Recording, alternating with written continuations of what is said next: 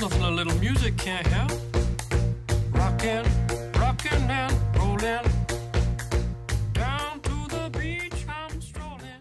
Fala gurizada, tudo belezinha? Sejam muito bem-vindos a mais um Cóleras e Dragões. Esse é o nosso episódio de número 6.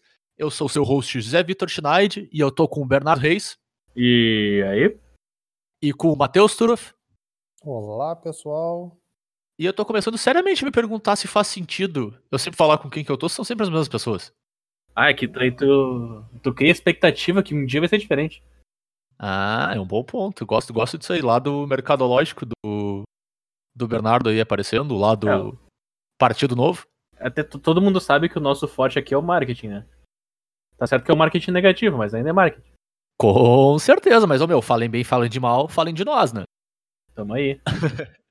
E hoje, como nós temos uma gloriosa habilidade de voltar no tempo, aí nós caímos num buraco temporal, é dia 11 de novembro de 2019, apesar de tu provavelmente estar ouvindo isso um tanto depois, ah, porque eu tô de férias, no tempo de vocês, e a gente tá gravando isso aqui um pouco antes pra já deixar prontinho pra vocês, vocês não perderem nada do mundo do Magic, mesmo que atrasado. É, na real, o tempo é uma mentira, né, meu? Não era o bolo, que era uma mentira? Só porque o tempo é uma mentira não quer dizer que o bolo tem que ser verdade. Ah, meu Deus do céu. A gente realmente caiu no vórtice temporal, né? Porque tá tudo bagunçado já.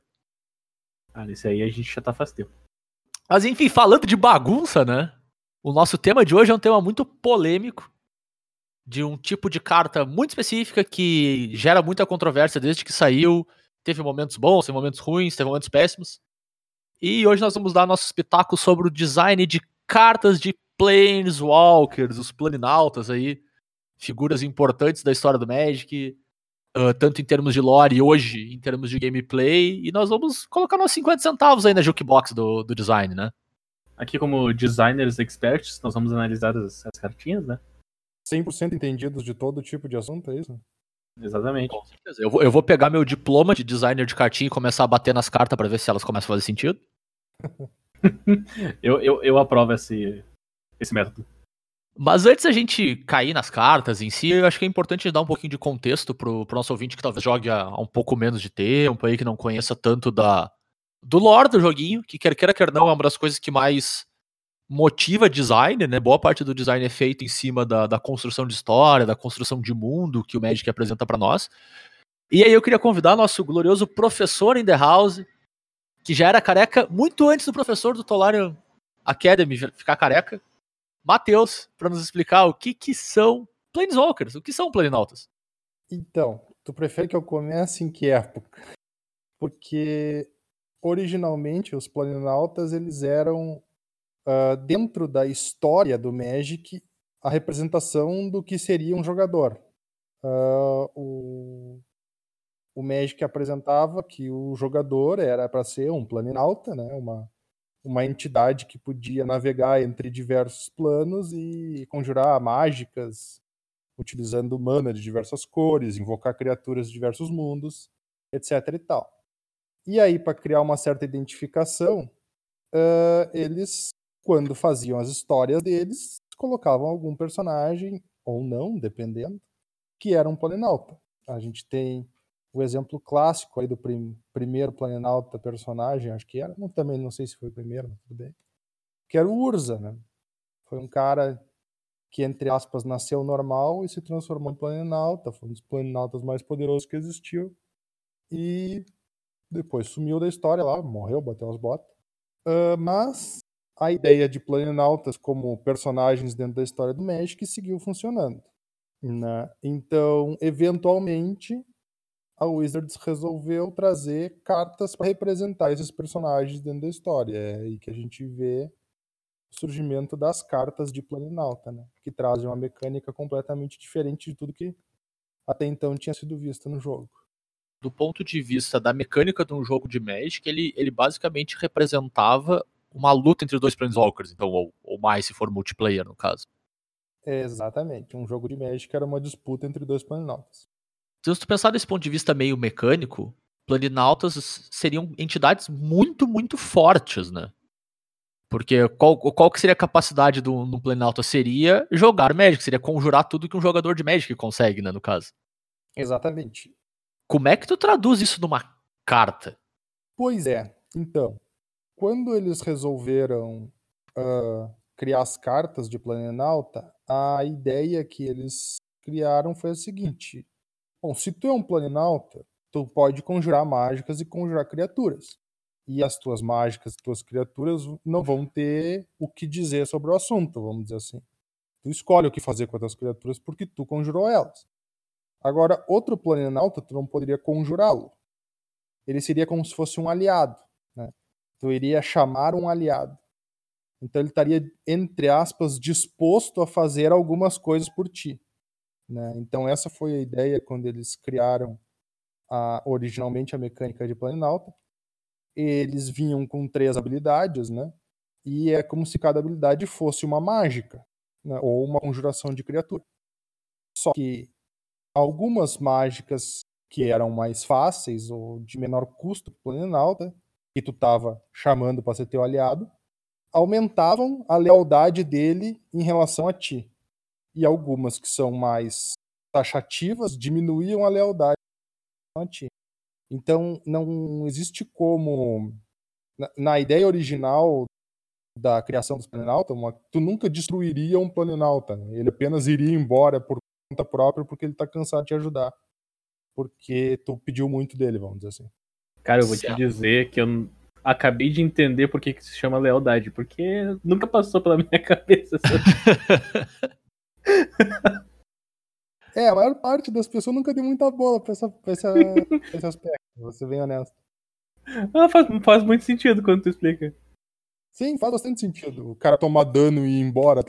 É, tipo, é, ele tem marcador de lealdade porque ele é leal a ti. E quando ele fica sem marcador de lealdade, ele vai embora. Exatamente. Exato. E então, tipo, do, do ponto de vista, para tentar fazer um, um paralelo mecânico com outro tipo de jogo, é como, como um jogo de luta que tem um personagem de suporte, né? Onde tu consegue apertar um botão, ele vem, cai o rio, solta um Hadouken e vai embora, sabe? Seria mais ou menos nessa linha. É uma Exatamente. boa comparação. Bom, ah, quando é que surgiram as cartas de Planeswalker? Bom, as cartas de Planeswalker surgiram em Lorvin. Eu não vou saber dizer exatamente o ano que saiu Lorvin, mas faz uma, uma bela década e uns tantinhos. Olha aí, então eu vou parecer o especialista dessa vez. Foi em 2008, se eu não me engano. Sete. Sete? Quase. Olha aí. Porque eu, eu lembro que eu tinha acabado de começar a jogar. Muito bem. Eu lembro claramente, eu tinha começado a jogar em décima edição, então foi a coleção imediatamente depois. E eu lembro até hoje a primeira vez que eu vi uma carta de Planeswalker na minha vida. Porque. Então, 2007, 2008, internet em São Lourenço do Sul não era uma coisa muito comum e de muita qualidade. Ah, tu precisa calcular o atraso, né? É, então o cara não tinha muito acesso à informação de ponta, assim, o que tava saindo, especialmente num, num hobby tão de nicho quanto era Magic, né? Pra ter uma ideia, o único lugar que tu conseguia encontrar Magic pra vender era uma loja e que tava vendendo Buster de Kamigawa. Pera, Em tu tá querendo me 2007. dizer que eu não consigo ligar a TV e assistir um jogo de Magic? Ah, não, em 2007, em São Lourenço. Isso não faz nem hoje, pra ser honesto. E, e aí eu comprei um Buster de torneio quando eu fui a Pelotas um dia. E eu abri o meu. Eu era Buster, de- deck de torneio. Deck de torneio. Que era basicamente três boosters, né? No Sim. fim das contas. O deck de torneio é o de 75 cartas ou era o pacote de pré-release? Eu nunca me Não, lembro. era de 75 cartas. Era os 75 cartas que vinha terreno junto. Isso, esse mesmo. Vinha numa Ah. caixinha. Saudades do deck de torneio, cara. Era- era legal. boa. Era bacana. E aí, eu folhando pelas minhas cartas, eu olho uma Liliana Vess. E eu fiquei olhando pra aquela carta. E fiquei olhando pras outras cartas. E fiquei pensando, que bicho é esse que não tem defesa? como, é, como é que esse bicho funciona? Porque pra quem não conhece o frame do Planeswalker, ele tem o, o frame um pouco diferente. Consideravelmente diferente dos outros tipos de carta, né?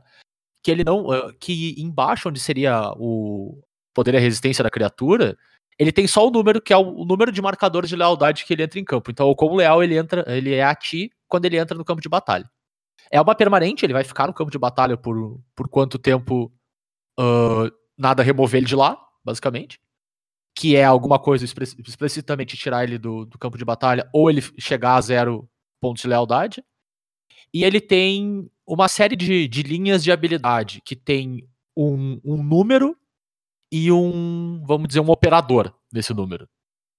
que diz quanta lealdade tu vai colocar ou tirar ah, desse, desse Planeswalker quando tu ativa essa habilidade. E, na maior parte do tempo, tu só pode ativar uma habilidade de Planeswalker por turno, desde que ele tenha lealdade o suficiente pra pagar por aquilo. Não sei se deu pra, deu pra entender ah, de maneira sonora. A parte da ativação da habilidade do Planalto é interessante porque mesmo quando tu sobe a lealdade dele, é considerado um custo, né? O Sim. custo é subir a lealdade dele, o custo é baixar a lealdade dele. E aí isso garante que tu não pode usar uma habilidade que tu não tem lealdade o suficiente pra baixar, né? Ah, Exato. Geralmente os Planalto, pelo menos os, os primeiros cinco, eles chegaram de uma forma bem vamos dizer, eles eram muito parecidos entre si. A primeira habilidade subia, a segunda habilidade descia, mas ele tinha lealdade suficiente para entrar e descer. E a terceira habilidade descia muito mais e fazia um efeito muito mais forte, né? Tanto todo, todo mundo considera o, o ultimate do Planalto. Chamado É, carinhosamente. Exato. E aí então tu tinha que subir ele para poder descer, né? Deixa eu só compartilhar com vocês então aqui a minha primeira experiência com Planeswalkers. Fale. O... Na época, naquela época de Lauren, o meu amigo Fernando, ele. Salve, Fernando. Grande, Tá- Fernando. Mandei o salve aqui, tá mandado. Ele me convenceu que ele ia comprar uma, uma box de Lauren. E foi a primeira box que, que de fato foi comprada na, na gente, no nosso no pessoal ali que jogava. Só que Certo. o detalhe foi o seguinte: eu não tinha dinheiro pra pagar uma box inteira. Então o que, que a gente falou? A gente falou que a gente ia pegar a box e fazer um selado entre, entre nós três. Era eu, ele e mais um que eu não tô me lembrando o nome agora. E, e, e daí, então, eu comprei seis busters de uma box. Que, que, que quando chegou, eu peguei lá meus seis busterzinhos, montei, abri e montei meu deck. Naquele buster eu tirei o primeiro Planeswalker que, que eu abri, que foi o Jace. Da hora. Abri o, o Jace. Eu não fazia ideia como é que funcionava o Jace. Assim como tu não fazia ideia como é que funcionava a Liliana, eu não fazia ideia. Mas o Fernando sabia. Porque Ai, ele ai. comprou a box, ele sabia exatamente. E daí, só que o detalhe, ele sabia a explicação da Wizards. E Ah, a explicação- explicação da A Wizard. explicação da Wizards era muito ruim. Daí ele começou a me dizer que o Planeswalker era como se fosse um segundo jogador. Deu, pera, segundo jogador, então eu preciso de um deck pra minha carta? É, e, e isso era exatamente a primeira linha de texto. Era a primeira linha de Era texto. Cara, horroroso. era muito Ah, ruim a explicação da Wizards. Um Daí, tipo. Eu preciso de mais um deck? Tá, pera, se é um segundo jogador, eu já começo com ele do meu lado? Por que que ele tem um custo de mana? Cara, assim, ó, até cair a ficha daquilo, eu acho que demorou um ano. acho que demorou Por aí um também, ano cara. Eu não vou te mentir. Eu demorei pra, cair, pra cair a ficha daquilo. Daí, só acelerando um pouco a história, a gente, eu pego e monto meu deckzinho com o meu Jace, e eu finalmente baixo aquele Jace, e eu, beleza, três mana, baixei o Jace. Vai. E nesse momento eu lembro dele comemorando, tipo, ah, não ativou o Planeswalker, deu. Óbvio, como assim ativei o Planeswalker? Ele não tá. Eu não tenho que esperar um turno, É, não tem ímpeto, né, cara? ele não tem ímpeto. Mas assim, ó, foi, foi um momento muito interessante de aprendizado. Porque eu, eu me lembro que. Agora eu me lembrei, a gente pegou essa box por causa da hype que. Que a edição Time Spiral criou, porque a Time Spiral deu, deu spoiler dos Planeswalker antes de surgir carta, né? Pois é. Ah, sim. Ele veio É escrito no, no, no tipo do que quando o Tarmogoyf ele lista os tipos de cartas que aumentam o poder de resistência dele. E lá tá listado Planeswalker. Um tipo novo, né? Só que quando saiu o Tarmogoyf, não existia Não nenhuma existia. carta de Planeswalker. Então, como assim É. cartas de Planeswalker aumentam o, o poder e a resistência disso? O que, que é uma carta de Planeswalker? Né? É, exatamente. O cara descobre mais adiante pela, pela Wizards que na verdade era pra ter em Caos Planar, mas daí eles mudaram pra Lauren. Porque eles não acharam que tava pronto o suficiente. É, e foi uma escolha de lore interessante, né? Porque aí, voltando um pouquinho pro, pra questão de história, os Planeswalker... Foi uma Lore Win? Lore win. Com Beleza. certeza. ai, ai. Porque do ponto de vista de, de personagem, os Planeswalkers antigos, os iniciais, eles eram basicamente deuses imortais, né? E absurdamente poderosos e não tinha como tu representar isso numa carta de maneira honesta, sendo que tu tinha, sei lá, elfo de Llanowar, sabe? Claro. Não ia fazer jus uma carta a outra.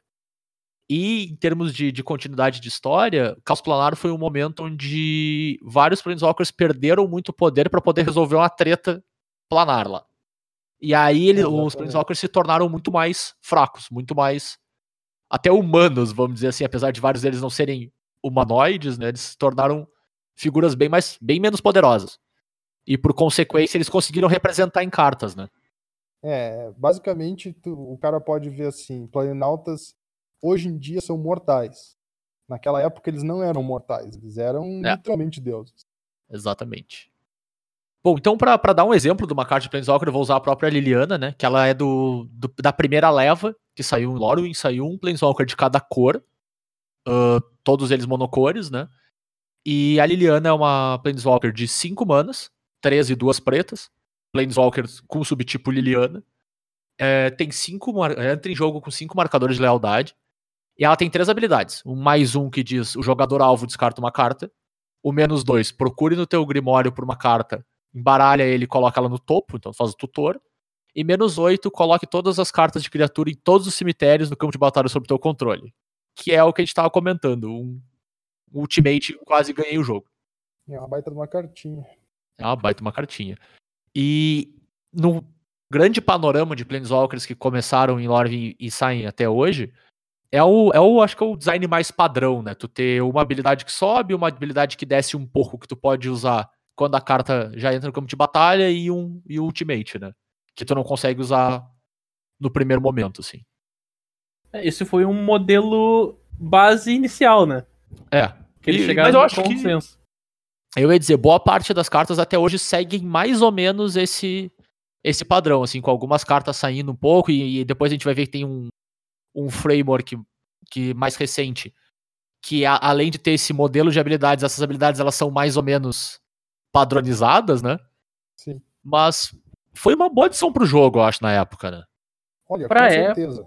Eu vou ser bem honesto, eu, eu, eu até entendo que deu bastante confusão. Eu lembro de ver gente se confundindo. Eu não entendi como é que funcionava o tal dos Planinauta. Mas, cara, eles saíram, eles foram cartas boas de se usar, tá ligado? E não, não deu problema nenhum, entende? Tipo, tu tinha os teus decks que usavam Planinauta, tinha deck que não usava. É isso aí. Ele adicionou um elemento interessante pro jogo, né? E só vou abrir um Exato. aspas aqui, o Garruk era monstro. Era O mesmo. Garruk era monstro, era monstro. Mas Garruk tá o ligado que o Planeswalker verde, né? primeiro, Sim. o primeiro Planalta a ser considerado o melhor é o Ajane, né? Bah, verdade, cara. O Ajani foi considerado o melhor Planinauta. É, ele jogava É. naquele BW Tokens, né? Sim, Cara- que era uma baita deck, né? Quando tu tem cinco Planeswalkers, ser eleito o melhor Planeswalker. Cara, tu fazia três espíritos turno 3, baixava o Ajane, dava o menos um dele, os espíritos tu ganhava mais um, mais um vigilância. Tá louco, cara? Era forte mesmo. E, e isso é uma coisa que me chamou muita atenção no- nos Planeswalkers no início, é que eles, eles eram muito mais específicos, digamos assim. Eles tinham efeitos bem mais únicos. Pro, foi até bem arriscado em termos de design, assim. Porque ele- eles, apesar de terem esse modelo dos, dos custos das habilidades, né? Elas em si elas eram muito específicas, tipo desvirar terreno, sabe? Ou fazer alguém descartar, não eram algo. Não eram coisas muito genéricas, assim, sabe? Tu não poderia simplesmente intercambiar um pelo outro e tava tudo bem. Tu pedia. Eles pediam que teu deck fosse meio que. Que montado um pouco em- ao redor dessas habilidades, né? Que tu conseguisse usar elas ao máximo. Eles exigiam que tu trabalhasse um pouco pra ele funcionar. É, Ele não era só uma coisa que. Não era uma coisa só que tu colocava. Representativos do que a cor deles fazia. Também, de fato. Sa- Saudades época que cor fazia sentido. Ah, e aí, depois de Lorvin, a gente teve mais Planeswalkers saindo em Alara, né? Aí a Wizards começou a experimentar com algum, os modelos novos que saíram Planeswalkers multicor pela primeira vez, né? Logo depois Pela disso. primeira vez tu tinha um Planalta que as duas habilidades, as duas primeiras habilidades dele só subiam, que foi os PF. É os PF, é verdade. anos, né? Ela Isso, só é. subia, até tu É poder PF usar Cavaleiro. Errante. É. E aí, logo depois disso, teve o lançamento do Nicol Bolas, que foi uma surpresa de lore pra muita gente, né? Quem não, não conhece o Nicol Bolas, ele é uma figura bem marcante da história do Magic aí, e nunca, eu acho que nunca se imaginava que fosse sair uma carta dele, né? Desde, desde que ele virou Planeswalker, assim. Cara, a carta é tão marcante que o nome dela é Nico Bolas Planeswalker. É, É. exatamente. É, é isso, Esse é o Nico Bolas e Planeswalker. É Pô, interessante que, tipo, hoje em dia, é, provavelmente não vai ter um jogador de Magic que não conhece o Nicol Bolas. Por- pelo fato de ter tido uma edição aí centrada completamente nele esse ano ainda. é verdade. Tem razão. Mas, na época, eu vou ser bem honesto. Eu não tinha ideia do que era o Nicol Bolas, porque eu mal conhecia o jogo o suficiente, né? Conhecer Magic de, de Kamigawa pra cá. E aí. Mas eu lembro das pessoas falando. Então deu um certo tchan entre, entre o pessoal da velha guarda, Sim. ou pelo menos que na época era velha guarda. né? E aí, não muito depois da, de Alara e do bloco, saiu acho que a primeira grande, vamos dizer, marretada em termos de Planeswalker, né? Que acho que é um, é um marco no, no design da- das cartas e que realmente. E que basicamente mudou o patamar, o status das cartas de Planinauta, né? Que foi o Jace the Mind Sculptor. Bloco de Zendikar. Bloco de Zendikar, apesar de ele só for, uh, ter começado a ver jogo com força um pouco depois, né? Ele tinha um checkmate, basicamente. Nó- Nós tínhamos o, o inimigo natural, né? O predador natural do Jace, que era Bloodbraid Elf. Exatamente. Então, pra, pra quem não conhece, o Jace the Mind Sculptor é uma, um Planeswalker de quatro manas, duas e duas azuis. Ele entra com três de lealdade. E ele tem quatro habilidades. E foi a primeira vez que a gente viu um Planeswalker com tantas habilidades assim. Mais dois. Olha a carta do topo do, do deck do jogador alvo. Tu pode colocar aquela carta no topo ou no fundo do Grimório daquele jogador. Zero. Compra três cartas e coloca duas cartas da tua mão no topo do teu deck em qualquer ordem. Menos um, retorna a criatura alvo para a mão do dono. Menos 12, exila todas as cartas do, do deck do jogador alvo e depois aquele jogador embaralha a sua mão no seu deck. Então ele basicamente troca, né? Ele perde o deck e a mão vira o deck. E ele provavelmente perde o jogo logo logo. É, Vou mandar aqui um, vou mandar aqui um salve pro Joel que eu ganhei depois do ultimate do, do Jace. Salve, Joel. abraço, Joel. Mas ele era, foi a primeira vez que eu acho que viu um Planeswalker que fazia tanta coisa e de maneira tão eficiente assim. Eu acho que esse foi o grande o grande segredo dele em um formato onde tu tinha um deck que permitia que tu controlasse o jogo bem o suficiente pra te abusar disso até o fim da vida, né?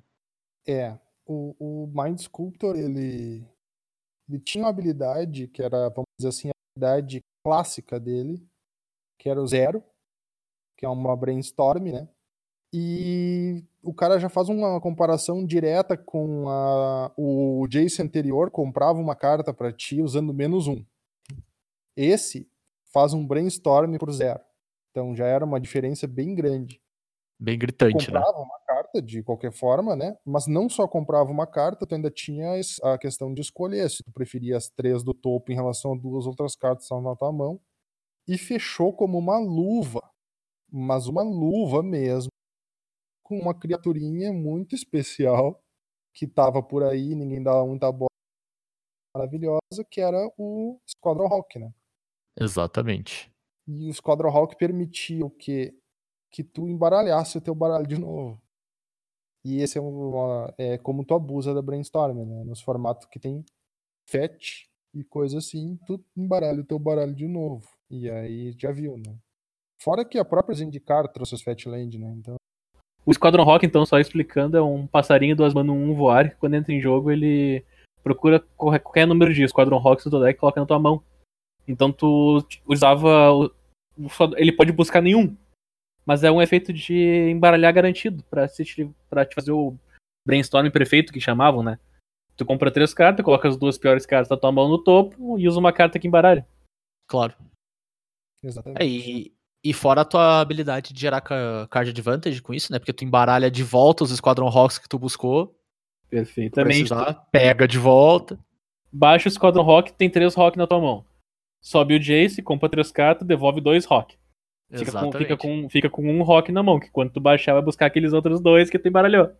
É assim bastante uma- abusável, né? Era muito efeito. Bem abusável, porque tu compra duas cartas. Claro. Era muito forte. E o, o curioso é que ele foi, digamos assim, achar o espaço dele, pelo menos no standard, né? Consideravelmente depois, assim, até depois de Planeswalkers que saíram depois dele. Mas quando ele encontrou esse espaço, ele tu, tu começou a perceber o quão forte pode ser uma carta de Planeswalker se tu tiver o.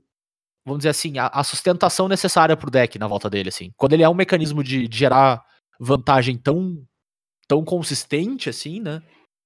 A partir daí, eu acho que o design das cartas mudou bastante. Eu, eu acho que o Jace ter começado a jogar tão tarde é só uma prova de que Cascata é muito forte, meu. É, isso é verdade. Cascata é muito forte. É uma prova que não se brincava com aquele deck de Jund da época, né, meu? Aquele deck de um não se brincava. Mas, mas ao mesmo tempo é curioso, porque até quando o Cascata caiu, tu pega ali os Planeswalkers que saíram em Scars, o, o Koth e o Vencer conseguiram ver jogo até um pouquinho antes dele. Foi depois que ele foi ser bem forte, né? Bem quebrado. Ele jogava no Extended, né? O, É. o, o Jace, de fato, jogava no Extended. Sim. É que eu tenho a impressão de que ele sofreu daquela questão assim, ó. Todo mundo olhou, pô, é uma carta boa. Aí colocou, o bicho só morria, porque o inimigo natural dele tava funcionando perfeitamente. E aí pararam de usar e esqueceram dele, sabe? É, eu tenho essa Tanto sensação também. Quando é que, quando é que ele começa a voltar? O pessoal tava trazendo um hate super específico pro deck de Jund, que era aquele encantamento que fazia um terreno virar ilha. Eu não consigo lembrar o nome agora. É Spreading Seas. Spreading Seas. É, exatamente. E aí o cara do Jund bota dois Mind Sculptor no sideboard dele pra trazer contra os decks que vão fazer isso, porque os caras vão dar as ilhas pra ele castar o Mind Sculptor. Essa é de longe a melhor história de sideboard, cara. certo? E aí ele destrói os caras com o Mind Sculptor, que é um deck, uma carta que tá no deck dele ele não pode castar. então, naquele instante que clicou pras pessoas, vamos dizer assim, que, pô, esse bicho é muito forte. Porque o menos um do Mind Sculptor, eu acho que é, um, é o bagulho que realmente detonava com ele. O fato Sim. de tu poder dar bounce num bicho, no outro bicho que o cara faz no outro turno, pra daí, depois de ter comprado todo esse tempo, tu poder começar a recuperar teu card de vantagem com ele. Então, o, era certeza. uma carta o Mind terrível de. Sculptor, o Mind Sculptor, cara, ele, ele se destaca, assim, porque ele conseguiu ser um Planeswalker de 4 manas, que se tu tivesse 4 manas, tu ia baixar ele, e pelas habilidades que ele tinha, era muito difícil dar ruim, por causa das habilidades que ele tinha. Ele lavava, é, passava e exatamente. cozinhava nas primeiras três. E É, daí ele na, foi. e, na, e na quarta ele pedia pra casar contigo, só podia, né? Não sei como é que depois disso. É, honestamente, era muito raro tu ter motivo pra usar tanto a primeira quanto a última. Tu ficava brincando entre a primeira, a segunda e a terceira. Geralmente, a maior parte, 80% do jogo era a segunda e a terceira. Quer dizer, a primeira é só pra garantir que ele não vai bailar, basicamente. É, tu pode ativar a primeira contra um oponente que tu acha que tem raio. É. Bom, seguindo adiante, logo depois do, da impressão do, do Jace, nós tivemos dois Planeswalkers também com um design bem, bem bacana e bem diferente até então, né? Que era um, o Sarkhan louco, que era o primeiro Planeswalker que só descia, ele não tinha nenhuma habilidade que aumentava a lealdade dele, que é um design bem, bem bacana.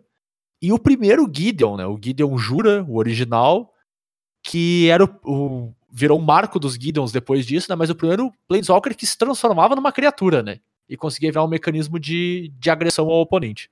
Diretamente, no caso. Né? É, e no Gideon original, isso era o ultimate dele, né? Ele Exatamente. tinha um ultimate que custava zero. Ele era um planinauta que não tinha ultimate, basicamente. É, Ele tinha uma habilidade que sobe com, com dois, uma habilidade que desce com dois e uma habilidade de zero, que era bem, bem diferente. Então dá, dá pra ver que a Wizards estava explorando muito espaço de design nessa época. Né? Se a gente dizia que os Ultimates ganhavam o jogo, esse Ultimate ganhava o jogo te batendo mesmo. Exatamente. Sentava a no cara. Bom, eu acho que o, o próximo grande remark de design foi o Carne, né? Lá em New Phyrexia. Que foi o primeiro Planeswalker incolor que a gente teve, né? Além disso, o primeiro grande personagem da história a ter um planinauta, né? Depois do Nicol Bolas. Ah, é verdade. O Nico Bolas já tinha aparecido. Ele É. foi o primeiro, segundo personagem. Ele foi o primeiro segunda. Até então, só três Planalta tinham sido personagens na história, né? Todos os outros eram gente nova. Porque tu tinha todos os, os Planalta originais tudo novo, todo mundo era novo. Então, Quais foram os três desenvolver? o Carne e o Vencer. O Vencer era um personagem ah, da época que era antes de aparecer Planalta, vamos dizer assim. Ah, o Vence, o Vence era uma criatura lendária de Time Spiral. É. Do bloco de Time Spiral. E o Carne, ele era um, uma marre- marretada no jogo, né? Porque ele entrava com a lealdade alta, as habilidades dele mexem com quantidades bem grandes de lealdade, mas ele te pediu um investimento de 7 manos de largada, né? Que mais tarde a gente foi descobrir que é- dá pra fazer com três terrenos. Sem muita dificuldade. Pasmo. Algumas pessoas diriam que foi proposital. Pasmo. Se as pessoas soubessem o que aconteceu, ficariam enojadas. né? Olha, eu não duvido que tenha sido proposital do ponto de vista até de, de lore mesmo.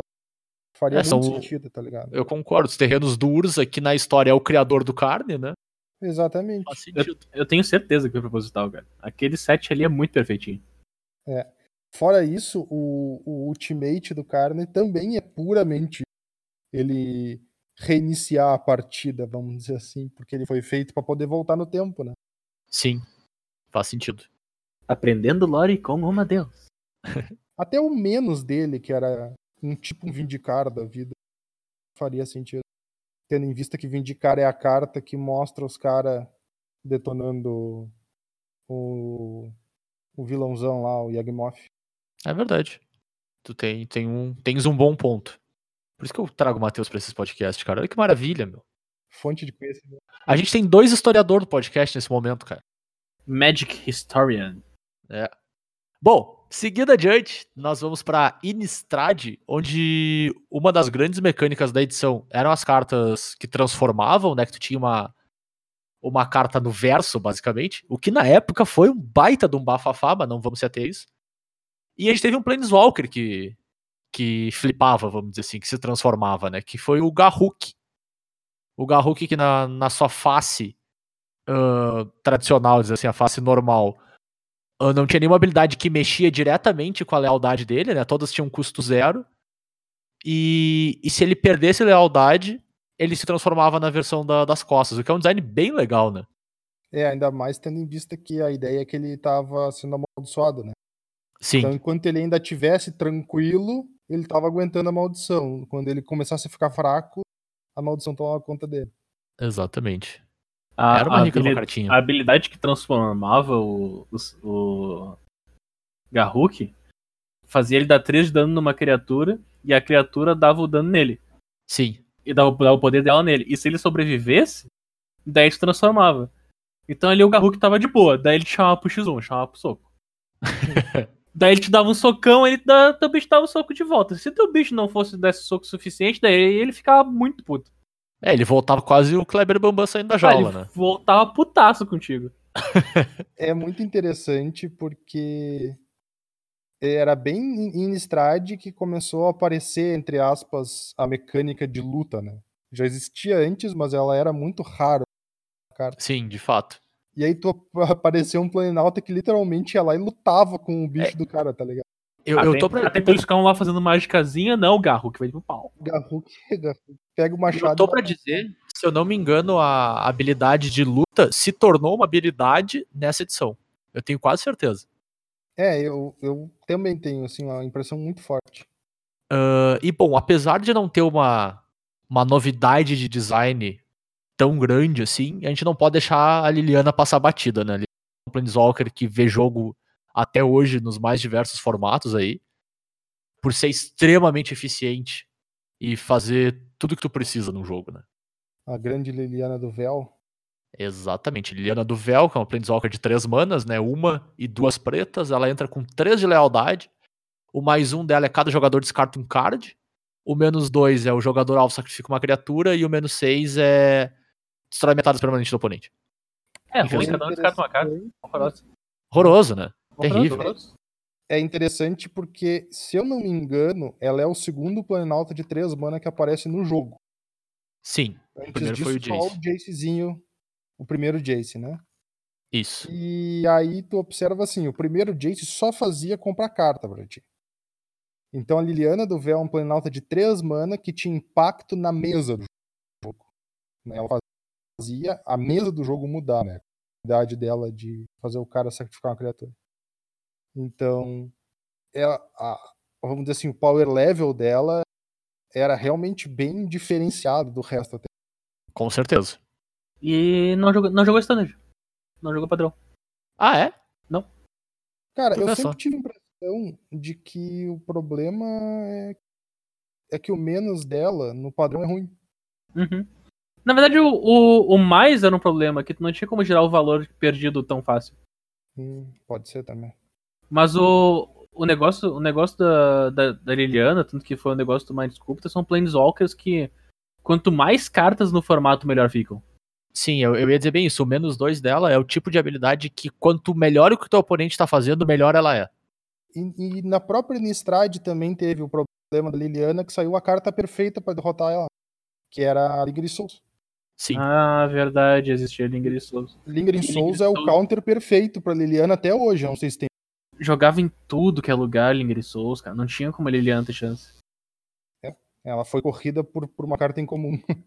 Linger e Souls, 3 mana, feitiço, faz dois espírito com voar, recapitula por duas mana. Na frente é branco, no recapitula preto. Então, se o cara baixa a Liliana e sobe, tu descarta a Lingering Souls, é como se só tivesse descartado metade da carta. Se o cara Exato. se tu fez a Lingering Souls, não adianta o cara baixar a Liliana, porque tu vai matar um, um espíritozinho, tá ligado? E Linger e Souls é ótimo em deck de Liliana, porque tu sobe e descarta do Linger e Souls. Com certeza. Exatamente. Bah, pessoal, agora eu vou ter que fazer uma correção live aqui, durante nossa gravação. Oh, no! Que eu ia dizer, pô, agora no, com o Sorin a gente vai ter o nosso primeiro Planeswalker que gera um emblema, a gente vai poder explicar o que, que é um emblema. Só que não é o primeiro Planeswalker que gera um emblema, a gente deixou passar batido antes. Os PF? É não só Elspeth como Vencer. Ah, não, é Elspeth lá de Alara, é verdade, a gente deixou passar batido bem no início já. Nossa, passou Ah, longe. ah, Passamos eles- longe. Mas enfim, o Sorin por si só não é uma carta com uma diferença de design tão grande, mas ele gera emblemas. E é uma coisa que Planeswalkers no. ah, através do tempo aí já geraram, que são. Não são permanentes por si só, mas são um, um tipo de coisa que o, que o jogo permite que tu tenha, sendo um jogador, né? Que vai te gerar algum tipo de vantagem. No caso do Sorin, ele te dá um emblema com criaturas que tu controla ganham mais um, mais zero. É uma habilidade que vai estar lá, o teu oponente não tem como interagir diretamente com ela. Tu também não tem como interagir diretamente com ela, mas aquela habilidade vai estar lá gerando valor pra ti e vários Planeswalkers geram dos mais diversos emblemas aí, né? É, Ele, ele, gera, ele gera emblema como se fosse nada, né, cara? Porque é só, é só subir, não precisa ultar. Não precisa ter um ultimate. Exato. Bom, seguindo adiante, então, algum de vocês quer mandar um abraço pro nosso glorioso Planeswalker de duas manas? Não precisa. Ah, eu posso falar dele aqui. Eu posso falar o suficiente dele, posso? Gente Pode. sair adiante? Aham. Teve um Planeswalker de duas mãos chamado Tibalt, acabou. Deu, a gente falou o suficiente sobre ele. É Exatamente. Mas, talvez mais do que muito podcast por aí já falou, inclusive, fica aí a informação. Eu, eu acho que eu falei demais, cara. Talvez eu tivesse falando menos. É, então vamos adiante pra não falar mais. É isso aí. Bom, então pra passar pelo segundo bloco de Ravnica aí, eu acho que a carta que mais chama atenção em termos de design é o Domrad, né? Planeswalker de três manas, Gru, e que foi o primeiro grande Planeswalker a gerar card advantage pra deck agro, né? Normalmente os Planeswalkers eles são cartas muito voltadas pra decks de mid-range ou de controle, por serem cartas que tu tem que proteger, tu tem que dar um certo certa cúpula pra ele, assim, sabe? Pra ele ficar tranquilo. Do Trovão? E é, fica aí, hashtag Ed, hein? E nesse caso, não, né? Ele queria estar num deck onde tu tinha um monte de bicho, mas que tu queria estar agredindo o oponente, ele te facilitava a agressão e te dava mais carta, né? Que eu acho que é um, que é um remark de design bem diferente do que a gente tinha visto até então. É, além de ser um Planeswalker que gerava card de vantagem pra deck agro, ele não fazia sentido em outro deck que não fosse agro. É, exatamente. Ele era só pra isso. Porque É, ele só funcionava em deck de bicho, né? as habilidades dele é subir, revela do topo se é uma criatura compra. O menos, do, o menos 2 faz lutar duas criaturas. E o menos 8, Menos 7. menos 7, dava o emblema que tuas criaturas voavam, lá, sei lá, dava três pulinhos pra trás, uma cambalhota. Cara, tu- tipo, é umas 8 habilidades dos teus bichos. É, só- Double teus bichos Strike, fazem tudo. Double Strike, Trample, Hexproof e Haste. É tudo. não- é Exatamente. mortal, Não né? muito mais que isso. é. De fato, tu podia até precisar de menos que isso, se duvidar. Já era o suficiente. Bom, então seguindo adiante, a gente chegou em Teros, que é uma coleção muito amada aí por diversos jogadores de Magic do planeta. E- mas que foi uma coleção que acertou muito dos seus Planeswalkers, né? Isso não dá pra dizer. Os três viram bastante jogo, os três tinham habilidades bem interessantes, assim, mas que foram, no caso, a Shiok e o Xenagos. Mas quem se destacou mesmo foi a Elspeth, né? A a Elspeth de seis manas. Um monstrinho durante todo o seu tempo de standard. E uma carta que eu acho extremamente bem balanceada, assim. É, a carta é extremamente poderosa, na verdade, né? Também. Pra quem, pra quem desconhece o poder que essa carta teve, que essa carta tem quando tu baixa ela na mesa, imagina assim que tu tá numa colina e tá caindo aquela pedra que escorregou lá do topo. E ela vem caindo, vem caindo, vem rolando, vem rolando, vem rolando e cai. Tu vê que é um pedregulho gigante. Então é os PF e a montanha. Tá? Essa é os PF. Bom, a Elspeth é campeã do Sol, né? Uma Planeswalker de 6 manas, 4 e 2 brancas. Ela entra com 4 de lealdade. O mais um dela coloca 3 fichas 1-1 no campo de batalha. O menos 3 destrói todas as criaturas com poder 4 ou mais. E o menos 7 é tu ganha um emblema com criaturas que tu controla, ganha um mais 2, mais 2 e voar. Cara, ela, ela é ótima em todos os pontos do jogo onde tu pode conjurar ela e assim. E ao mesmo tempo ela não era puxada em nenhum deles, sabe? Não era um absurdo, assim. Ela te pedia tu conseguir chegar bem na sexta mana, ela te pedia tu não tá perdendo o jogo absurdamente, assim. E quando tu conseguia entregar isso pra ela, ela entregava de volta pra ti. Pela natureza do jogo, a carta que tem um custo de 6 mana como os PF, ela pode ser uma carta poderosa, né? Ela não vai Claro. distorcer, vamos dizer assim, o jogo de Magic. E eh, eu acho muito interessante na EOSPF a interação entre a primeira e a segunda habilidade.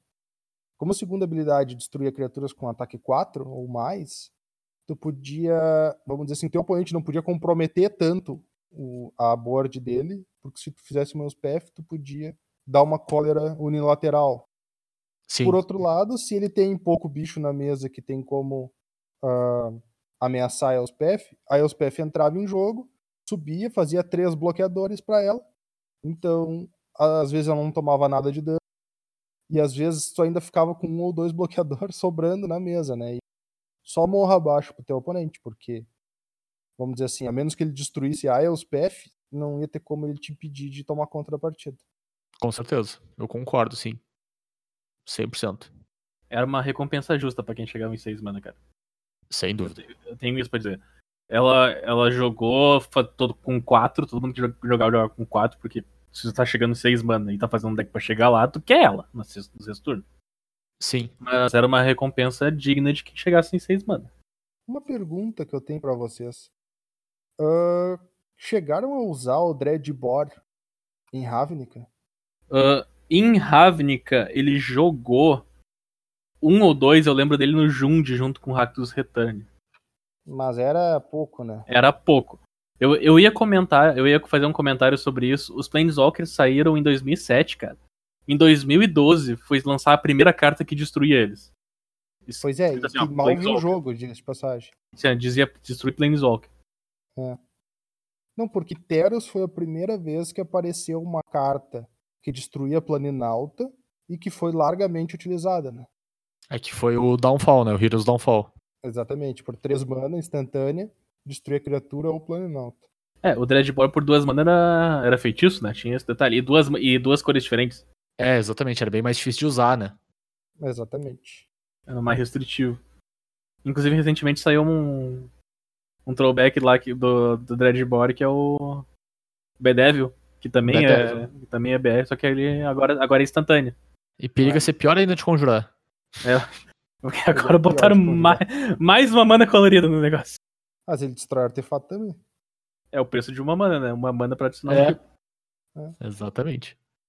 Bernardo, vamos pra onde agora nossa jornada pelo, pelos planos aí? Nossa jornada pelos planos, nós vamos para Cans of Tarkir. Cans of Tarkir, que nós temos o grande remark do segundo Planalta em color, né? O segundo Planalto Incolor, que dessa vez eles sabiam que para virar três terreno, tu, pra gerar sete mana funcionava. É, então foram pra uma a mais, que é o Huguin, que O é uma baita carta também. O tio Huguinho. O Guinho, uma baita carta, outra marretada, né? Como um Planeswalker de 8 manas. Ah, não, esse, ser, esse né? aí, esse aí disse assim, ó, eu vou custar 8 mana, mas vou, ficar uma... Vai ser Ah. pesado. Vou fazer valer a pena. Vou fazer valer a pena. Exatamente. E ele tem uma cara meio de Elspeth nele, né? De tipo, ele, tu pode estar atrás no jogo, ele te ajuda a recuperar. Se tu tá na frente, ele vai ganhar o jogo pra ti. Mas ele parece bem mais claro que ele é uma marretada absurda, né? É, é que quando, quando, quando quando o Planeswalker custa muita mana, ou uma carta custa muita mana, tu espera que ela chegue fazendo escambau. Exatamente. E é o que ele faz. Fazia. Entrava Ele chega- exilava tudo e ficava lá na mesa sendo. Ele, ele, ele chegava e mandava todo mundo passear. É, então É, o Guinho, o, o mais dois dele, ele dá um raio, né? Dá 3 de dano em qualquer alvo. Aí ele tem o menos X, que é exila cada permanente co- colorida com custo de mana convertido X ou menos. E menos 10, tu ganha 7 de vida, compra 7 cartas e coloca 7 permanentes no campo de batalha. Até 7 permanentes no campo de batalha, da sua mão. Mas, mas ele custa 8. Sim, ele pode. Ele com certeza pode. Por que, que ele faz 7, 7, 7? Se ele custa 8. Porque é terreno de Urza. Não, Ah. na verdade, isso aí é um throwback pro Nicol. Por Nicol Bolas, né? Ele faz o oposto do Ultimate do Nicol Bolas, né? Exatamente. é. O Guin é relacionado com o Nicol Bolas, é na história do seu irmão gêmeo do bem. E aí, então, ele custa a mesma quantidade de mana que o Nicol custa mana incolor. E Sim. o ultimate dele é o inverso do ultimate do Nicol Bolas. Então, pessoal, seguindo em frente aqui, eu acho que com a nossa grande ah, novidade de design foi a última que a gente viu, né? Assim, bem, bem razoável em termos de, de modificar o design das cartas de Walkers, foram os Flip Walkers, né, de, de Origins, que são muito parecidos com o, com o Garruk que a gente falou lá em Nistrad, só que ao lado da frente deles não é um Planeswalker, é uma criatura. É, a ideia foi sensacional, né? Origins tinha como interesse mostrar como que surgiu cada Planenauta, né? Antes deles ascenderem como Planenauta.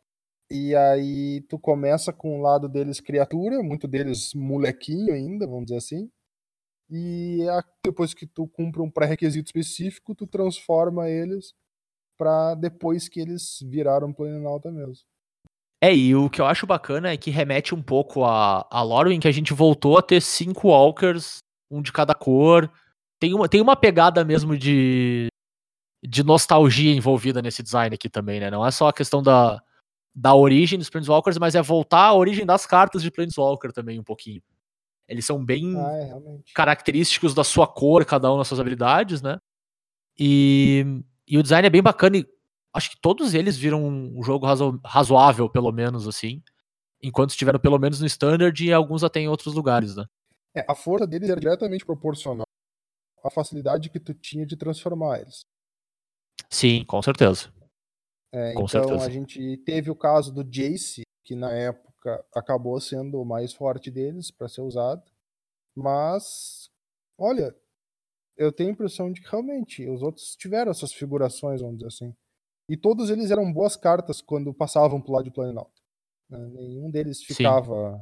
deixava muito a desejar, vamos dizer. É, talvez a Chandra fosse um pouquinho abaixo dos outros, mas ela. É sempre fazer o design de dano vermelho é um pouquinho mais complicado, né? Então até a gente até respeita aí o. Ela tá um pouquinho abaixo dos outros. É, e ela transformada era muito boa, a dificuldade Sim. era transformar ela. É, ela era Com mais certeza. difícil de todas de transformar, né? E, e vou Sim. te dizer, cara, eu, eu adoro a Nissa de, de Origins. A Nissa de Sim. Origins é o meu Planeswalker favorito, e é uma criatura. É, o meu fa... O meu favorito de longe é o Kitten, cara. O Kitten é uma baita carta. Pois é.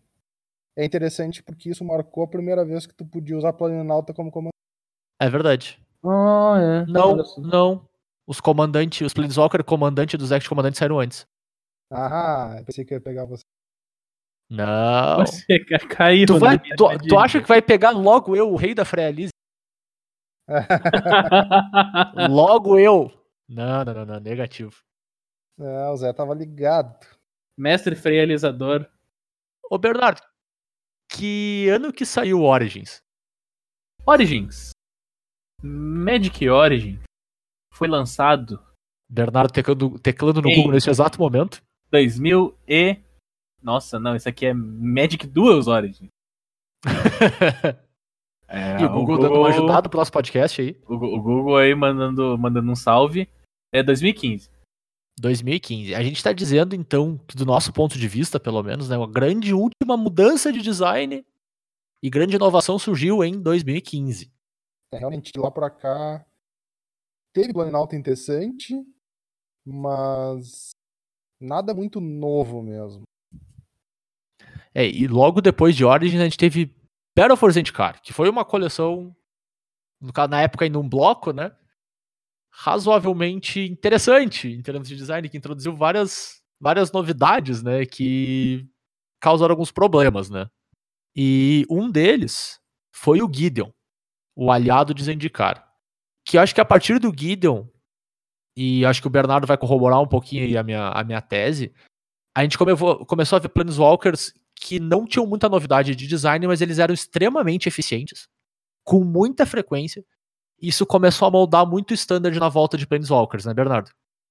É, o Standard ele começou a ficar lotado de Planeswalker que tu colocava no teu deck que eles eram cartas boas. Não tinha mais aquele motivo sinérgico que nem tinha o Ajani inicial, que tu tinha que ter criaturas pra dar mais um, mais um. Não, ele era, ele era só uma carta boa. Uma carta Sim. boa que te dava um valor e tu deixou, colocava no teu deck porque tu tava naquela cor, cara. Sim, tomadas as devidas proporções, era como se a gente tivesse quase um Mind Sculptor por coleção, né? É, não, não é o power level do Mind Sculptor, mas é uma carta que definiu o troço. Exato. E aí, desde então, a gente teve di- diversos exemplos, né? A gente teve o próprio Gideon, teve Chandra, ah, o que a gente já cansou de falar até no outro episódio, o Teferão. E isso começou a dar uma entortada no formato, né? o, o formato que já. Formato. Quando a gente diz formato é standard, né? Standard, é, como, como, como um todo, assim. Ele é, um, ele é um formato meio reduzido por causa das poucas edições. Então as cartas que tu tem pra enfrentar Planeswalkers são muito específicas. Elas variam. E, as, e o Planeswalker ele ser só uma carta boa que tu coloca no teu deck, sem drawback nenhum, sem construção nenhuma, é, é muito abusável. É muito Com abusável. E, e daí tu gera uma coisa meio chata, repetitiva. Um padrão repetitivo de tá, beleza, qual é o próximo Planeswalker nessa edição que vai sair que vai me fazer usar ele sem motivo nenhum? Porque eu preciso usar. Sim, porque se tu não usar, tu vai estar abaixo dos outros, né? Exatamente. O, o, o Gideon, cara, foi uma coisa. O Gideon gerou a conversa de ban standard que a gente não via desde a época do Mind Sculptor. O Mind Sculptor foi o primeiro Planeswalker banido. E que a gente vê desde então também, né? É, e daí ele criou. A gente tinha o precedente do Mind Sculptor banido. Que não acontecia há muitos anos. E o Gideon começou a gerar uma conversa que não existia, que era ban standard. Onde já se viu ban standard? Sim. E ele era, ele era tão predominante do negócio que o pessoal começou a repensar nisso. É, e o que eu quis falar é que desde essa conversa do Gideon, parece que todo standard a gente tem conversa de banimento cada vez mais frequente, né? Cada vez tá mais, mais burburento, assim. Sempre tem alguma coisinha pipocando nas rodas de conversa, assim, né? Sim, até porque toda edição tem que ter um dito cujo Planeswalker, aparentemente. Sim. E não só isso, né? A gente começou a ver mais bans no stand. É, Sim. que, é que de fato aconteceu os ban standard, então agora a gente tem um precedente pra ficar chamando. É, Mas exatamente. antes, antes de, de fato acontecer o ban standard, a gente não tinha o precedente e, e começou a surgir o assunto. É, o último precedente tinha sido justamente na época do Mind Sculptor. Sim. Certo. Pra não dizer que Origins foi literalmente a última grande novidade de design, né? A gente teve mais recentemente um lançamento cinematográfico chamado Avengers Endgame, né?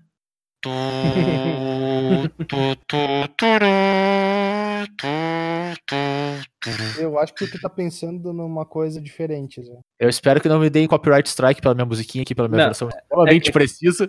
É que tu tem que cantar direito, né, cara? É turu, turu, Turu, turu, turu.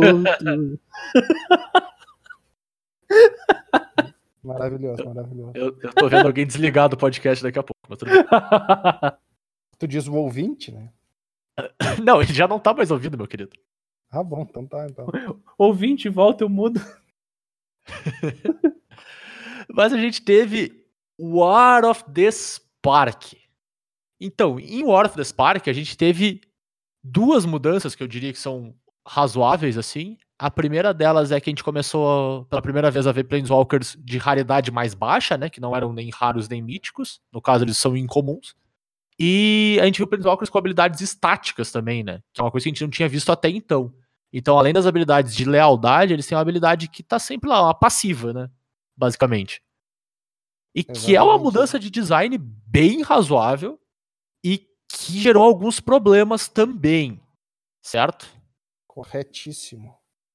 Ah, a verdade é que o uso discriminado, vamos dizer, de habilidades restritivas nessas passivas acabaram gerando cartas meio problemáticas. né? Eu acho que o pessoal que desenvolveu talvez tenha subestimado a força da passiva por si só. Ou a própria Sim. permanência do Planinauta no campo de. Porque teoricamente o Planinauta é para ser uma coisa mais fácil de remover do que um encantamento. Sim. Pode atacar. Eu vou um pouco além dizendo que, por mais que a passiva do Planeswalker seja, um, seja uma, aqueles que realmente estão fazendo impacto e estrago são aqueles que, além da passiva, têm uma habilidade que gera um card advantage. Aqueles Certo. que têm alguma habilidade que gera uma vantagem de carta são os que estão jogando junto com a passiva. Eu concordo. A passiva sozinha não tá gerando o Planeswalker. O, conjunto da- dessa combinação de uma habilidade que substitui ele por outra coisa e uma passiva que fica em campo porque ele não se mata quando ele usa. Ele fica em campo lá com aquela passivinha, é o que tá atrapalhando a- o esquema. Porque os que jogam são. Agora eu vou mencionar os Planeswalkers em si. O Carne de 4 manas, de War of the Spark, que tem uma habilidade que ele pega uma carta do sideboard ou do exílio e coloca na mão. Que é uma carta de artefato. Uma carta incolor, né? O artefato. Exato. Eu acho que é incolor. É, O nosso querido Teferinho de, de 3 mana. Que tem uma habilidade de devolver uma coisa pra mãe comprar uma carta, além da passiva. A Narcé, que ela só desce, ela desce duas vezes e fica em campo. Mas as duas habilidades, a habilidade que tu usa duas vezes é de olhar cinco do topo, pegar uma carta não, não terreno, não criatura e colocar na tua mão. Então, tipo, esses são os Planeswalkers que estão jogando. A Sahili, que é um Planeswalker de três manas que tem uma passiva muito boa, que é ficar fazendo criaturas 1-1 sempre que tu costa uma mágica não criatura, não tá jogando, por causa que a habilidade dela é transformar um, um artefato numa cópia. Ela não gera uma carta sozinha. Claro. O. A, entendeu? É, é os Planeswalkers que geram vantagem que estão jogando. Foi a combinação dessas. Da, da habilidade mais restritiva. Da passiva restritiva. Com a habilidade de gerar vantagem. Que, que deu o problema em si dos Planeswalkers de War of the Spark. Porque se não, se não tivesse uma habilidade tão tão, tipo, boa na passiva. É, boa, é que boa na passiva é uma coisa difícil de se dizer, né? Porque como é que tu vai dizer exatamente se a passiva é boa? Mas o, o Teferi, vamos dar o exemplo do Teferi. Ele diz que o oponente não pode conjurar mágicas fora do tempo de feitiço, tá? O que é, Não é uma- uma- não é- é, é pra rolada. É relevante, é.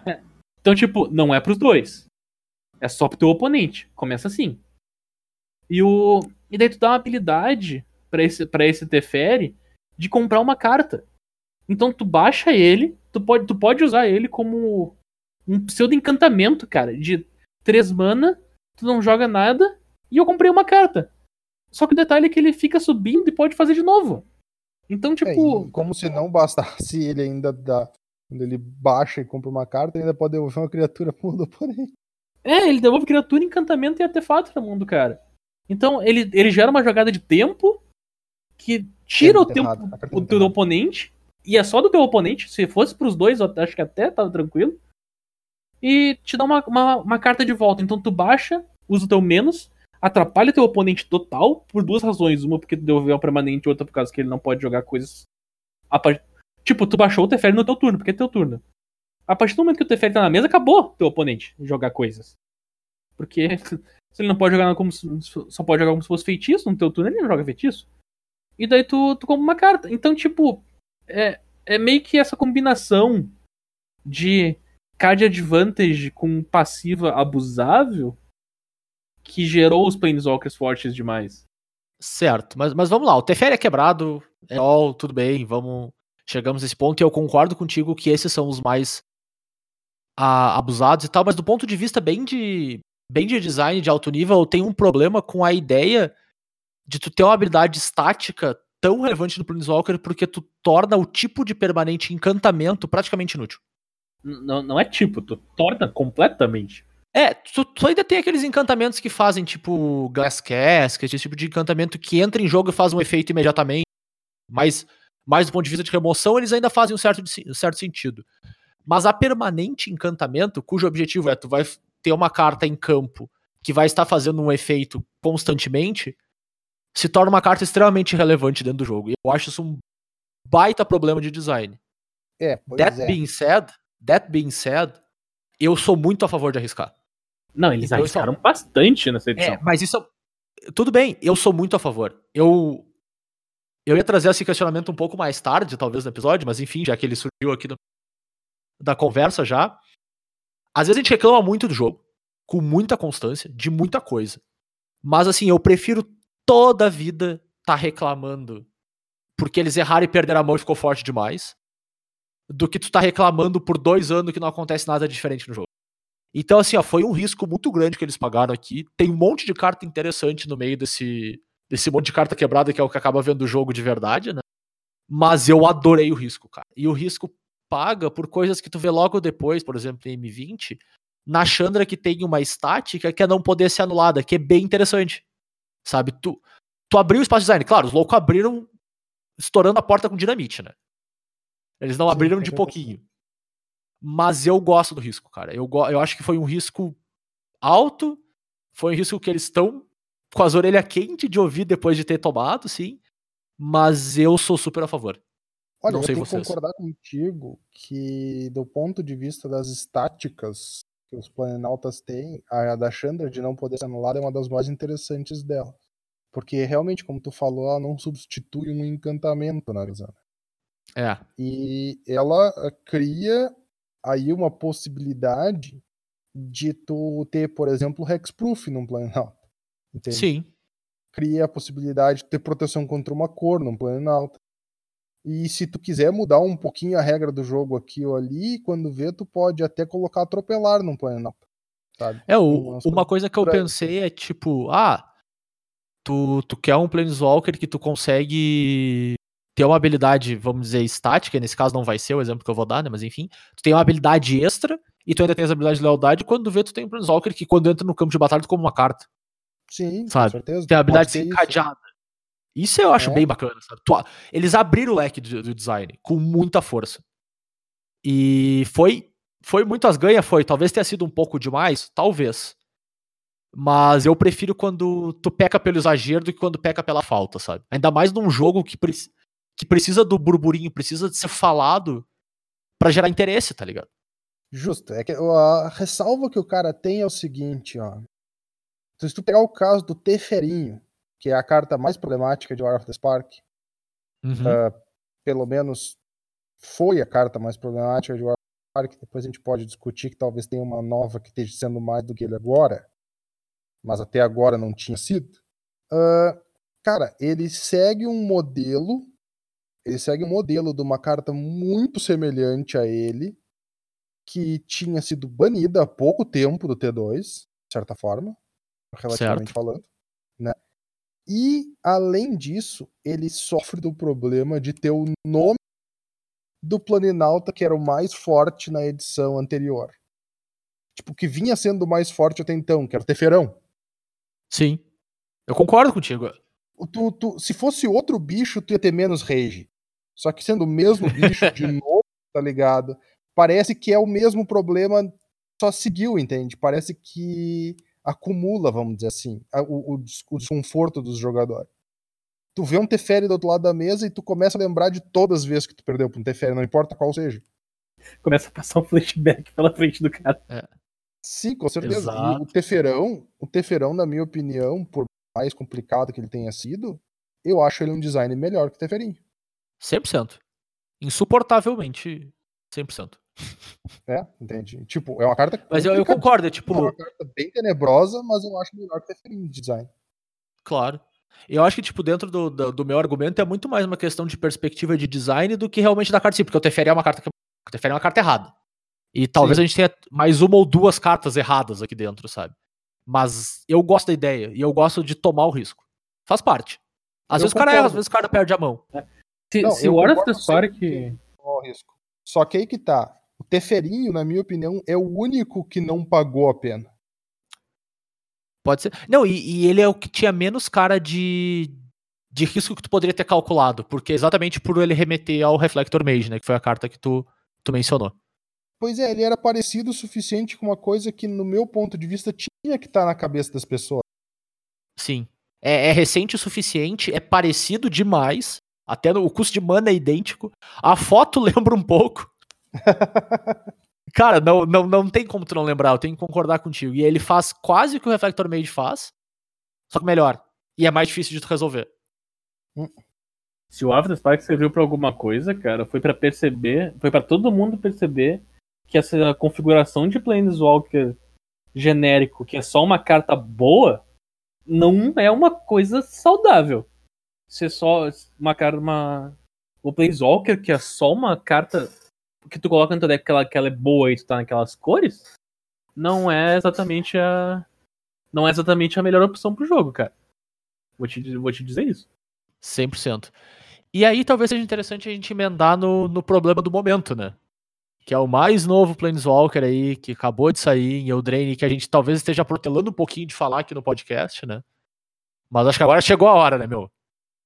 It's time! Não vamos conseguir se escapar de falar do Oco. Mas assim, ó, eu tô recebendo uma informação aqui no ponto eletrônico da direção, tá? Ah. Que a gente tem aproximadamente 15 minutos pra falar dele antes que a gente vire um alce. Ah, não. Ah, É. não. Hã? corre. E tu vai me dizer que. Não, só não, só não me diz que eu sou 3-3. Ih, Se, eu- rapaz. se eu, se Não, eu virar um 3-3, aí acabou. Em 14 minutos e 37 segundos tu vai ser. Não! Se eu for, se eu for comparar minhas habilidades físicas atuais, virar um 3-3 até uma melhor.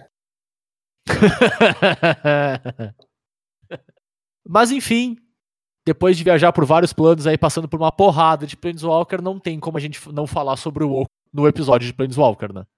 É, ele é o motivo do cara tá fazendo episódio. Eu, eu É. vou dizer. Eu vou dizer que o Oco foi mencionado já em episódios onde foi avisado. Foram, as pessoas foram avisadas pra não Você deixar o ouviu aqui passar. primeiro. Eu avisei, de verdade. Primeiro episódio do Colors e Dragões. Eu avisei. Exatamente. Mas enfim, Oco, o ladrão de coroas, é um Planeswalker de três manas, uma, uma mana verde e uma mana azul, pro Planeswalker lendário Oco, que entra com 4 de lealdade e tem mais dois, faça uma ficha de comida, que é um artefato que tu pode sacrificar para ganhar 3 de vida. Mais um, o artefato ou criatura alvo perde todas as habilidades e se torna um alce 3-3 e menos 5, troque o controle do artefato ou criatura alvo que você controla com uma criatura que o oponente controla com poder 3 ou menos. E aí? É bom esse troço? Muito bom. Olha, eu vou ser bem honesto. Eu sei que a carta é forte, eu vi ela jogando, ela é evidente. Ela ainda não parece tão forte quando o cara lê ela.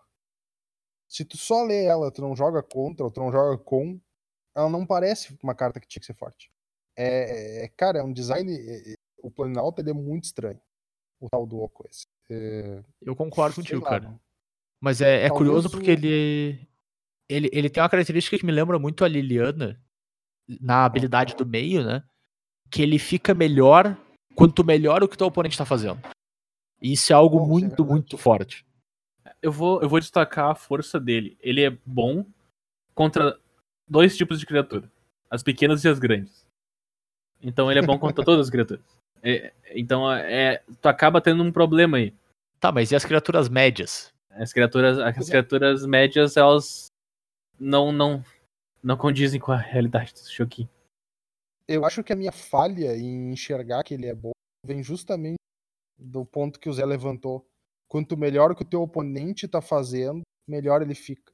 E eu geralmente olho as cartas, tudo bem que eu não analiso elas do ponto limitado muito alta, que dificilmente tu vai conseguir usar no limitado, mas uh, eu ainda assim, tipo, para mim, Magic normal de jogar é limitado.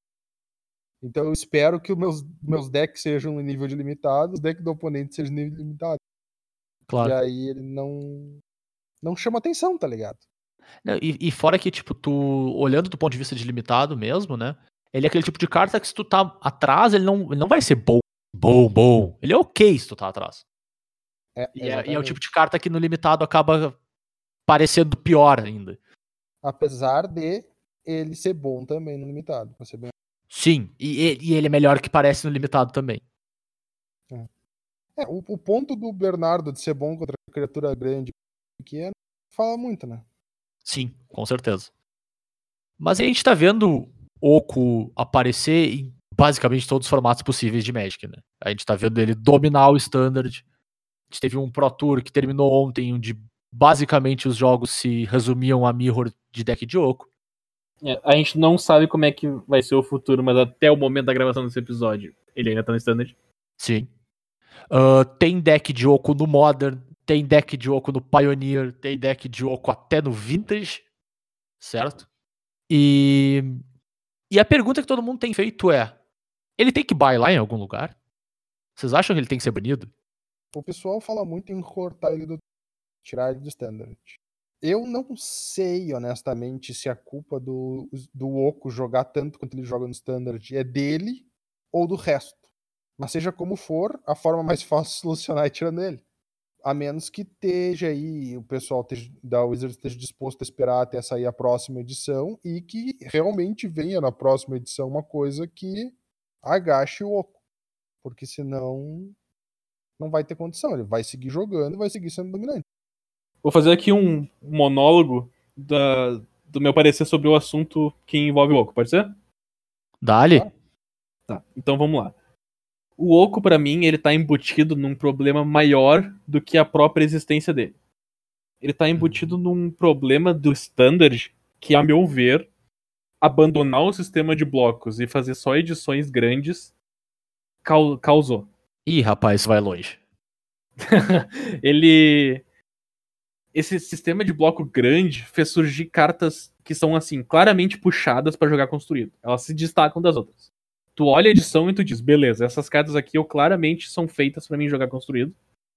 Porque elas se destacam em power level muito maior do que as outras. Toda edição tem isso, e sempre vai ter. Que é umas cartas claramente destacadas para o pessoal perceber que tem jogar construído. O... Só ter edição grande fez os decks de cartas boas, só, só cartas boas, que geram valor, reinar em cima dos outros. Porque a sinergia, de repente, não compensa mais a falta de poder da carta. A sinergia, a sinergia não, não compensa a força das cartas sozinhas. O... Então tu tem uma carta dominante, que é o Oco, que como a gente falou, ele lida com artefato, ele lida com as criaturas que tem efeito, ele lida com criaturas pequenas, ele lida com criaturas grandes. Posso fazer só um adendo no que tu falou agora, Bernardo? Só na questão do, do bloco? Mandei. É, isso acabava aparecendo bem menos antes, porque tu tinha duas, três, às vezes quatro edições que exploravam a mesma mecânica, né? Então tu tinha um escopo tão grande de carta que utilizava essa mesma mecânica em que a sinergia valia muito mais a pena, né?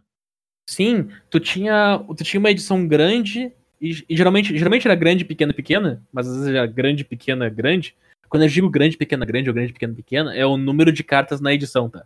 Certo. que, que, que daí fazia essa, essa diferença. O, o negócio é que quando tem uma edição grande, tu larga todas aquelas cartas que diz assim, ó, essas cartas aqui vão ser utilizadas para serem jogadas, e a gente tem essas diversas sinergias que vão ser mais trabalhadas ao longo das próximas edições que estão no mesmo bloco. Daí tu tem uma edição menor, que geralmente tem um power level menor, então tu não tem outras cartas que tomam o poder, tomam a frente das, das primeiras, mas elas complementam aquelas sinergias que eles tinham lançado na primeira edição do Bloco Grande, que por diversas vezes compensava a falta de power level numa única carta com a força que duas tinham em conjunto. Com certeza. Então, esse tipo de design de edição de bloco permitia esse tipo de decks no Standard. Que aconteceu agora com só uma edição grande por vez no Standard é que tu não tem uma continuação num desenvolvimento de habilidade, tu não tem uma nova introdução de uma mecânica que já tinha. Surge uma edição nova com uma nova mecânica, tem as cartas claramente que são mais fortes daquela mecânica, e na próxima edição não vai ter nada a ver com a, com a, com a mecânica passada. Então, tu não, não, tu não puxa nada de sinergia de um para outro. Claro. Eu vou, eu vou dar um exemplo bem, bem prático mesmo, e citando o próprio Oco, né? Alguns jogos que eu vi nos últimos tempos, assim, envolvendo o deck de Selesnya de aventura, né? Cara, tem draws daquele deck que o deck de Oco não consegue segurar. Só que tu sabe que não vai sair mais carta pro deck. Então, tipo, ele tá no teto dele. Ele não vai conseguir. Talvez entre uma carta, quanto muito, porque o deck precisa da sinergia pra ter esses draws explosivos, né? E como tu não vai ter mais sinergia, porque a mecânica tá contida só nesse bloco, tu, tu sabe que, beleza, ele tem um teto que ele consegue atropelar um deck de Oco, mas o piso é baixo e o piso não vai subir. Não, e aí não isso é vai, um baita problema. Isso é um baita problema mesmo. ele não vai progredir. Ele tá preso naquele, Eu naquela pool concordo. de cartas. Aquela pool de cartas é a mecânica de, de aventura. E acabou. Sim. Não vai ter uma nova edição que pode vir mais uma ou duas que talvez faça parte. Não, a mecânica de aventura é essa e próxima edição acabou, é isso aí. Com certeza. Então, isso aí talvez implique em eles ter que mudar um pouco esse sistema deles, de tu ter as mecânicas só na, na, na edição que ela saiu, porque isso aí é uma questão de como o pessoal da Wizards quer fazer, né? Não é uma obrigação especificamente. Mas talvez também acabe criando uma obrigação de tu criar mecânicas sinérgicas entre si Sim. sabe? Então, por exemplo, ah, não vai ter aventura na próxima edição, mas vai ter alguma coisa que melhora tuas cartas de aventura, ou que funciona melhor com cartas de aventura, sabe? Sim, e aí, de repente, nesse sentido, por esse ângulo, eles pudessem recriar. Uma coisa bem simples seria dar bônus, tipo uma carta que faça algo quando tu caste uma criatura do exílio, cara. É, Tu exatamente. faz uma mecânica de castar uma de castar criaturas do exílio, de repente tu fez uma carta pro deck de aventura sem, sem voltar pra mecânica de aventura. Exato, é. Só que É, isso aí é uma possibilidade bem razoável, inclusive. Mas então, a gente tem esse problema de, de encaixe de design, e a gente tem também o, o fato de que o standard está muito pequeno, né? Pra, a gente não tem tanta carta assim para talvez diluir e ter uma quantidade muito maior de decks e isso não sobressair tanto assim. Mas na- no fim das contas, gurizada, pare, parecer, vocês acham que devia bailar do standard ou não? O oco. Eu, eu, eu, eu ainda tenho que desenvolver mais uma coisa antes de dar minha resposta. Então vai firme. O, o Oco, atualmente no standard, como o Zé disse, a gente tá num standard pequeno, a gente tem um standard de 5 edições. Então o Oco, ele. Vou botar, vou botar. Ele é vítima. Ele não é vítima nenhuma, tá, gente? Ele não é vítima de nada. Mas ele tá sendo vítima de uma coisa que é um for standard pequeno sem respostas fortes o suficiente. Ele não tem exatamente algo que, que bata de frente com ele pra levar adiante a luta.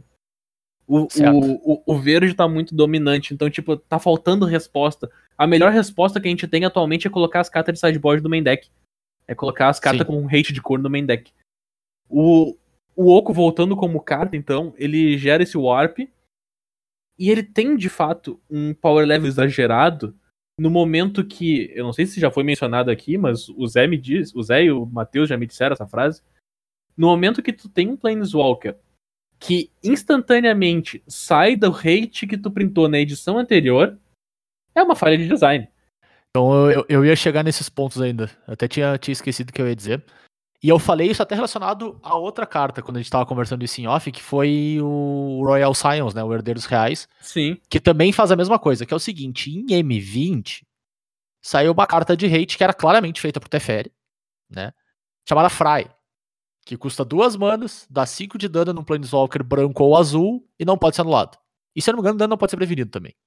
Talvez eu esteja exagerando nessa parte, mas enfim. É feito pra matar Planeswalker rápido, que é uma coisa que o vermelho tem dificuldade, né? Por, por- exatamente pelo Teferi conseguir atrapalhar teu board, fica mais difícil pra te conseguir resolver um Planeswalker quando ele entra na mesa. né? Com certeza. E aí, imediatamente depois, na coleção seguinte, tu lança dois Planeswalkers, também de três manas, que estariam no alcance dessa mágica, né? Por serem azuis, em que ambos têm uma habilidade que sobe e já colocam eles a 6 de, de lealdade e eles são imunes a esse hate. Eu acho isso uma falha de design muito absurda. Porque assim, é, tá do essa lado. Mania deles, essa mania deles de estar fazendo um planalto de custo baixo com a lealdade enorme tá ficando irritante. É, é um problema, assim. Porque tu baixar o Planinauta na mesa e, e, e, tipo, entre aspas, poder não dar bola nenhuma porque tem do outro lado, porque tu sabe que o louco não vai matar o teu Planinauta na volta, certo? Ele até pode dar uma batida feia nele, mas não vai matar. Cara, é uma segurança muito ridícula. Sim. Uma carta de três mana, tá ligado? Teu oponente não teve tempo de desenvolver nada. Exato. Então- A gente tem Planeswalkers de três manas são muito bons na história, tipo a Liliana, mas a Liliana, quando entra a- atacando o board, ela vai a um, sabe? Sim. É E muito diferente. Sobe, sobe pra quanto? Sobe pra quatro. Quatro. Entende? Então, pô, quatro.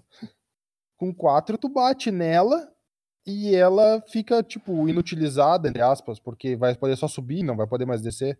É, até porque tu bate nela, ela provavelmente não pode usar o- a segunda habilidade.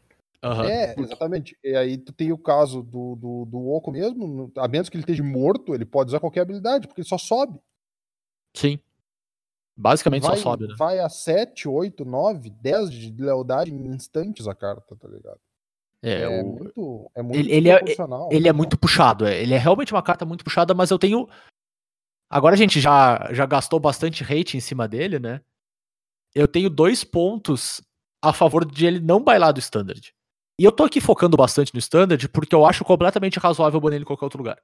Não sei se vocês concordam comigo. Ah, eu acho plausível o banimento dele em qualquer outro formato, com exceção do Standard, e eu posso explicar depois do Zé por quê. Tá bom. Eu, eu acho bem exagerado porque eu tenho a sensação que tu consegue fazer coisa quebrada que não se importa muito com ele. Mas enfim. vou- chegamos Eu acho lá depois. plausível banir ele em qualquer outro formato, menos no T2. Eu acho plausível acontecer isso. Uau. Eu palavras acho- duras, palavras fortes, eu diria.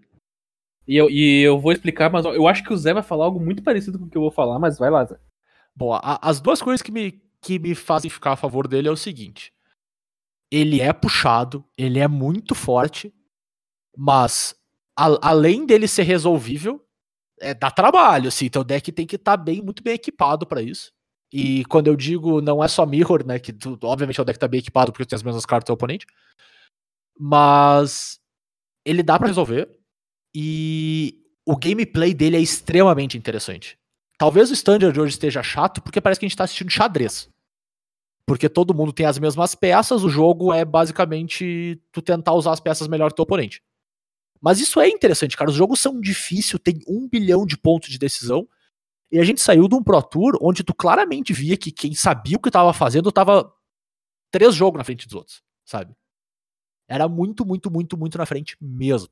Inclusive, Então- nesse Pro Tour, tu conseguia perceber exatamente quem jogava muito bem. É, exatamente. Que se destacava. E eu vou te dizer mais. O que o PV jogou nesse Pro Tour não tá escrito, velho. Foi brincadeira, eu concordo.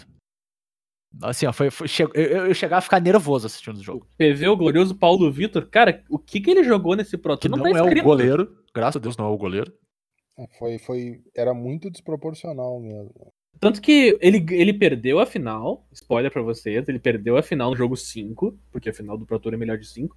E o oponente dele no discurso da vitória falou: Eu ganhei, mas quem jogou melhor foi o Paulo. É. É, o, o, o, o PV, às vezes o pessoal dá uma, uma desconsiderada nele, eu acho que talvez. Não sei, às vezes o cara tem uma mania de, de falar mal de brasileiro, tá ligado? Sim, 100%. Mas, cara, ah, é, não, não, não- qualquer um que quiser levar a sério a, avaliação que, faz, que vai fazer vai perceber que o louco é um monstro jogando. É, e a, só, só para finalizar, então, o segundo ponto que eu tenho é que ele, em um ambiente saudável, né? Vamos assumir que saindo mais uma outra coleção aí, o ambiente se tornaria saudável, né? con- Conforme tu aumenta o standard, tu, ele é uma baita válvula de escape para potenciais outros problemas, né? Ele é uma carta que deixa o, o, board muito honesto. Então ele, ele é um- uma maneira de proteger o standard futuro também. Eu não sei se isso justifica não ele não ser problema demais, mas eu acho que é um ponto a se considerar também, sabe? o, o quanto o standard pós-oco se torna degenerado por outro motivo, sabe? Porque ele tá trancando muita coisa também. Pois é, eu até entendo o que tu quer dizer. Mas isso, por um lado, também é uma desvantagem, né? Sim, Porque tu pode olhar aí e de repente tem três, quatro, cinco estratégias diferentes que podiam estar jogando, mas não vão jogar nunca se o oponente pode fazer um oco. Quem tava meio que trancando o negócio era o Field of the Dead. Field of the Dead, banido, descancarou o oco pra fora. Essa frase É. ficou muito ruim, meu Deus do céu. tá. É interessante que não, não faltou aviso, né? Não faltou aviso. não faltou Tipo, aviso. É, era, era aquela coisa que tu às vezes podia dizer, pô, mas os loucos também estão forçando a barra de querer adivinhar tanto pro futuro, mas que eles falaram ah, que o Oco ia tomar conta se não for, se o Field of the Dead cair sozinho.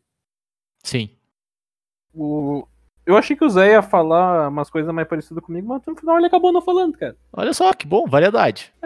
Eu, vou- eu vou dizer então aqui por que, que eu não baniria o Oco. Pelo menos não agora. E por que, que eu acho que não vai acontecer também. Por que, que eu acho que não vai acontecer agora? O Oco é a cara da edição. Tu compra um Buster de Eldraine, tu tem uma imagem do Oco ali. Tá? Então, banir ele é a mesma coisa que tirar a carta de maior valor da edição fora. Com certeza. Olha só, eu abri a melhor carta da edição, a carta que é o nome da edição, não importa. Ela tá banida, isso é horroroso. Agora, o que que eu acho que pode acontecer? Eu pessoalmente esperaria até Teros sair pra tomar uma decisão relacionada ao Oco. Porque com Teros entrando, nós temos novas cartas que podem virar novas novas powerhouses, novas fontes de novas cartas que se destacam, um novo power level e possivelmente novas respostas para problemas que já existem.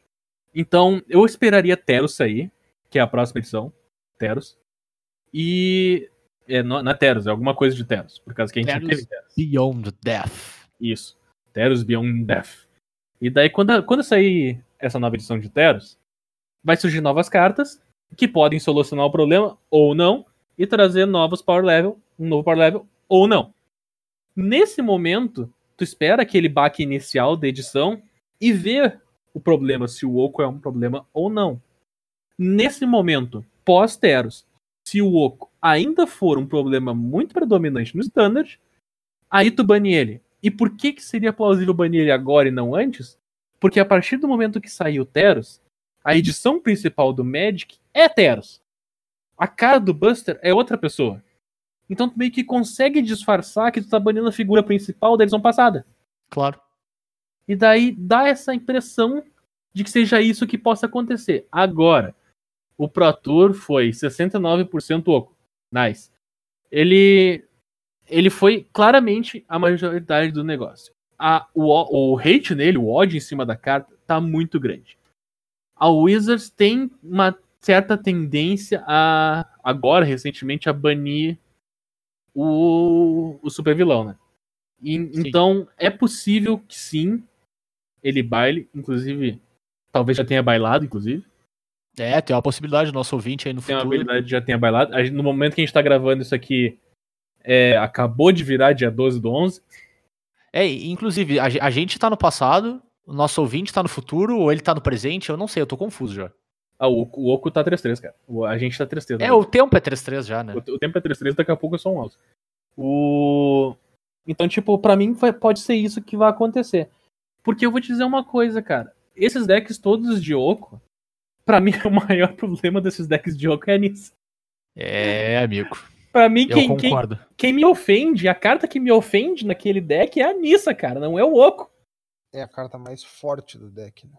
A Nissa é uma coisa extremamente desnecessária, cara. Eu me sinto ofendido pela existência dessa carta. É, eu- acho que o que acontece é o seguinte: a- a- acaba que o Oco é um mecanismo de, de proteção e de emparelhamento do board tão eficiente que ele faz com que tu sempre consiga resolver uma Nissa com uma certa tranquilidade. E é tudo que tu precisa pra Nissa acabar com o jogo.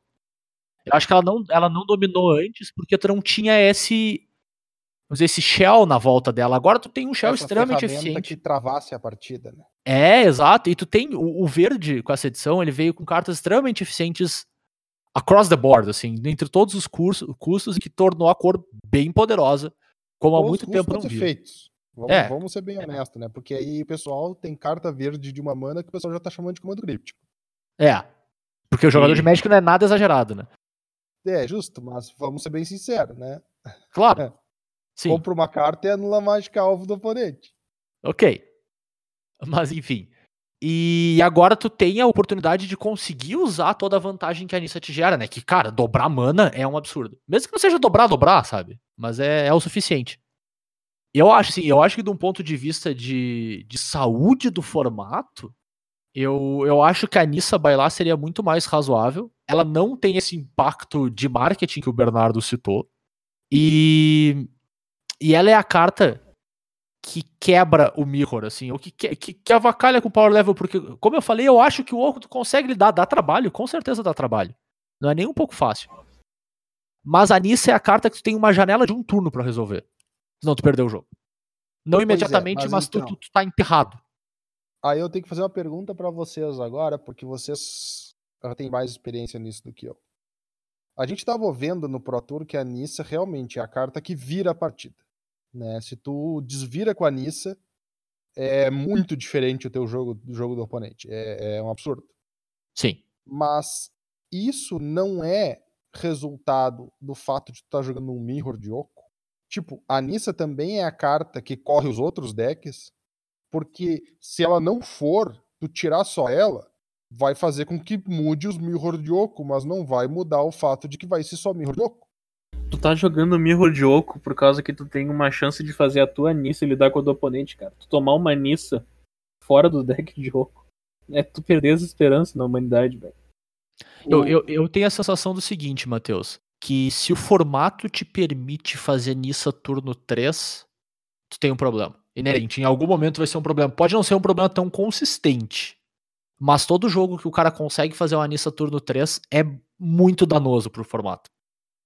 Tá, tudo bem, concordo É, meu, e vai aparecer alguém que vai dizer mas a Nissa perde pra Deafening Clarion, porque o meu deck de Fares dá 3 dano em todas as criaturas e eu mato os terrenos do cara junto. Tu ainda vai perder pra ela porque ela tá em campo, cara. O cara tu, tu tá tirando os terrenos do cara, se, se teu deck de Fires não comprar o encantamento Fires, que faz o deck ser além da curva, tu tá gastando feitiço pra matar os terrenos do cara que vai baixar um terreno e compensar os dois que ele perdeu. Então, Pois é. É que, É. na verdade, a minha preocupação é essa. A minha preocupação é. Eu vejo que a Nissa é uma carta complicada e problemática, porque eu vi só Mirror de Oco. E no Mirror de Oco, ela é a carta mais forte do deck, sem, sem sombra de dúvida. Certo? É ela que faz tu poder ganhar o jogo com uma, um Mass Manipulation. Ela que faz tu poder voltar na partida com um Krasis gigante. Só que eu, eu me pergunto se, tu tirando a Nissa, tu não vai continuar só com Mirror de Oco. Diferente, mas só Mirror de Oco. Sabe? É, eu, eu, eu o tenho a Oco sensação que tira não. o resto, entende? Eu tenho a sensação que não, assim, o- os decks que eu vi, o deck de Oco tem um pouco mais de problema, que foi Celestia Aventura e o e o Sultai Sacrifício, que é outro deck de Oco, né, no fim das contas, um deck bem diferente, mas ainda assim um deck de Oco. A Nissa era a carta que fazia com que eles conseguissem ganhar o jogo. Sem a Nissa, os caras estavam tentando fazer o jogo do, do oponente rebolar o máximo possível, assim, e tendo problemas no processo. Uhum. Muito porque o, o, o primeiro desses decks, a maior parte das criaturas que teu oponente transformar numa 3-3, tu tá em vantagem Certo? Que é uma forma engraçada de tu atacar, de tu atacar o, problema. deck. Porque a, a única criatura que tu realmente te importa é o Innkeeper, é o, bicho de uma mana que quando tu faz uma abertura tu compra uma carta. O resto, tanto faz. E outra Sabe? coisa, deixa eu destacar uma coisa. Tu, Hum. falou, tu falou que tem o GW, eu falei que tem o deck de Fires, e daí Uhum. tem esse deck de Oco, né? Sim. A única. Eles, cada um deles tem uma carta que permite que o deck. que o deck brigue com o deck de Oco. Sim. O deck de Fires, sem comprar a carta Fires of Invasion, encantamento de 4 mana que te deixa castar mágica sem pagar o custo, se tu tiver terrenos que equivalam ao custo em número.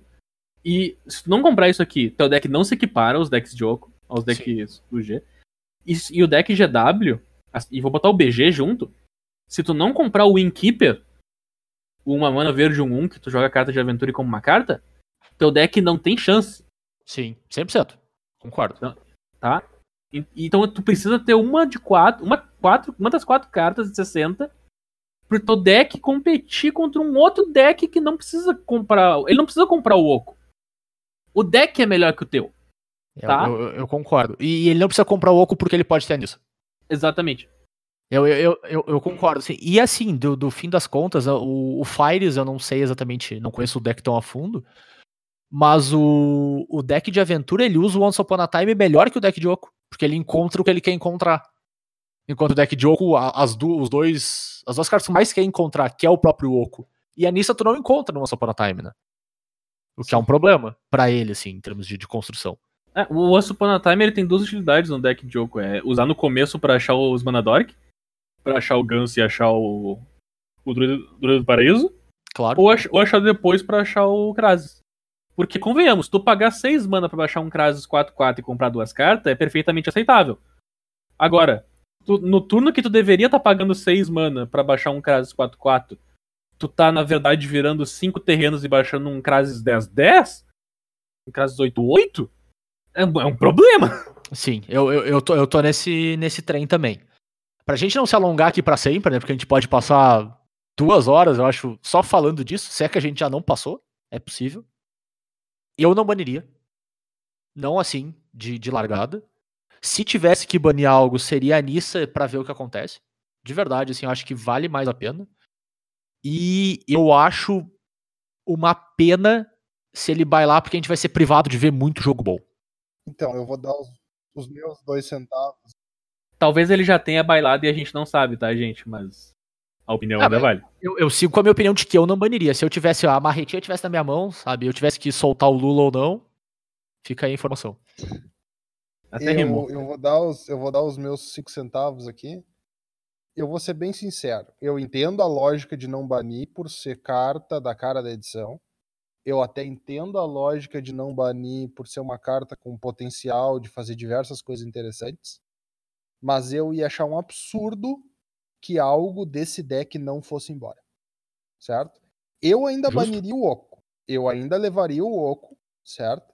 Primeiro porque ele é o que tá com a ideia negativa das pessoas nele, certo? Porque todo mundo tá culpando o Oco, quer ele seja culpado ou não.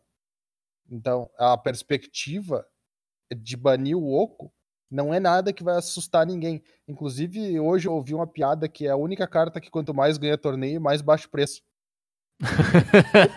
Tá eu tô achando que ela vai ser banida mesmo, entende? Sim. Só que assim, ó, eu levaria o Oco, tá? Não que levar o Oco porque o Oco é a cara da edição, porque o Oco é uma carta que pode trazer um potencial legal pro jogo, entendo. Alguma coisa desse deck não não tá certo, tá ligado? Tipo, a próxima edição que é Teros aí vai sair ano que vem, né?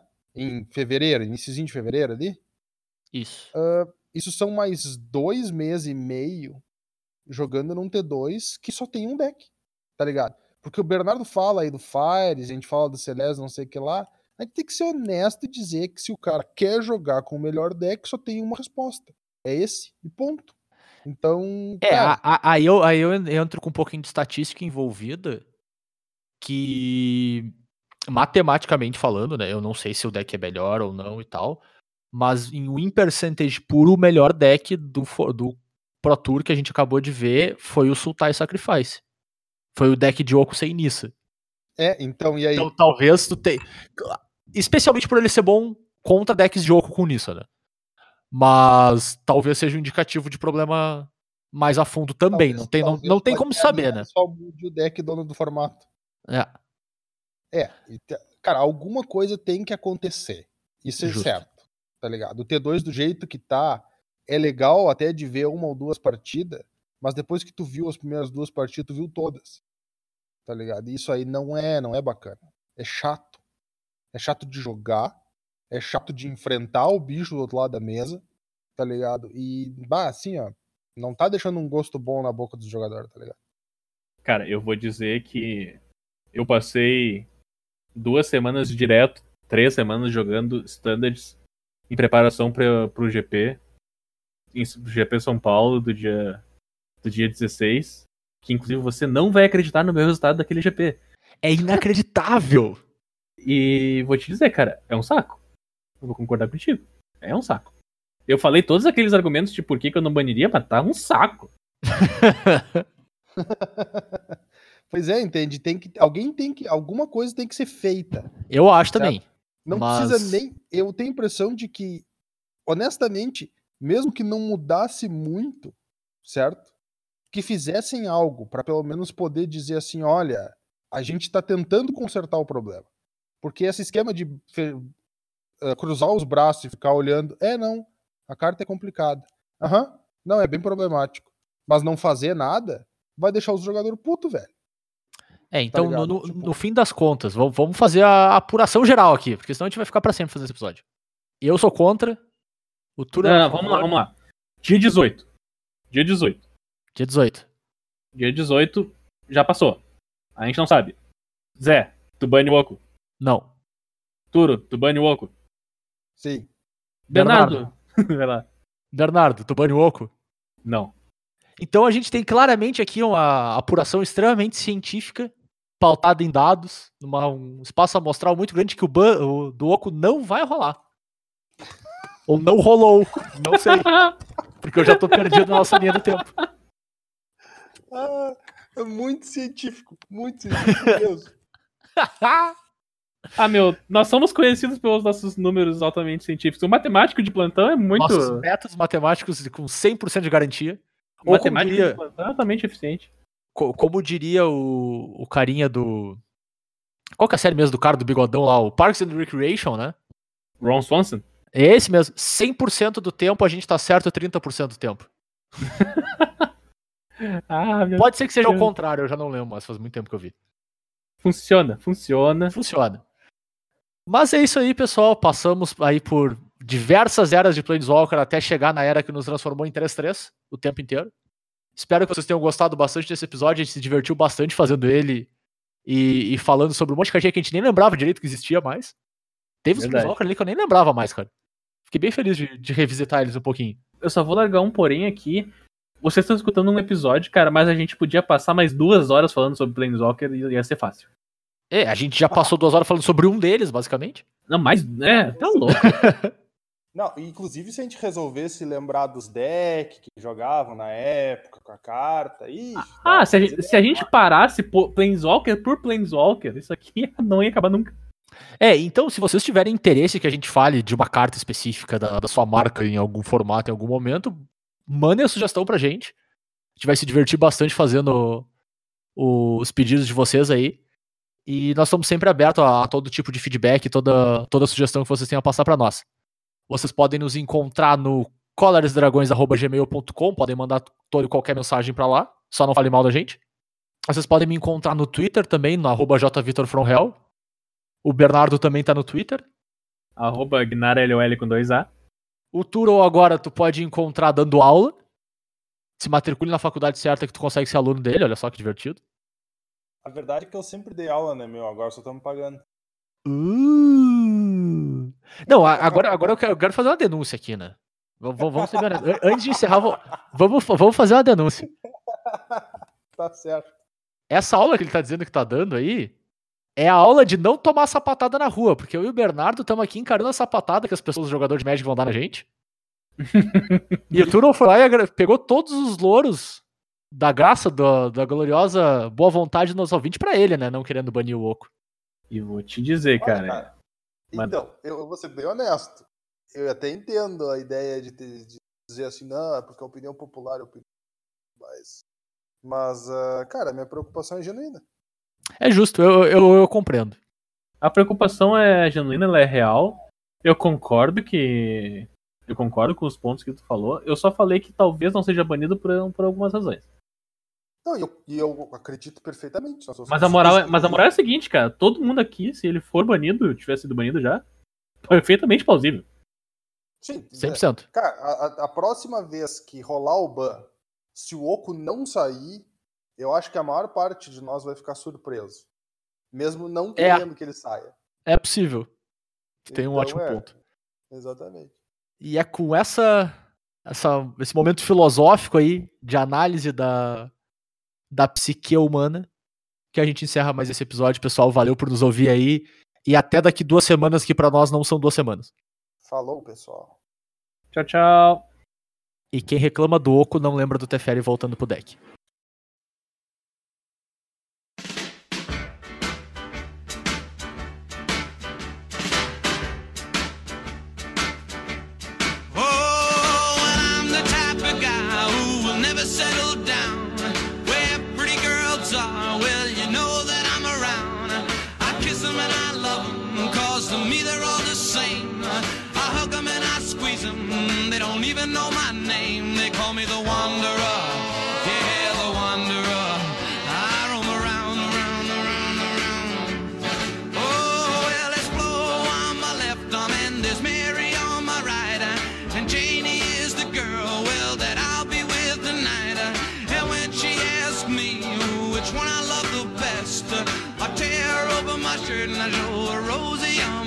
Cause I'm a wanderer.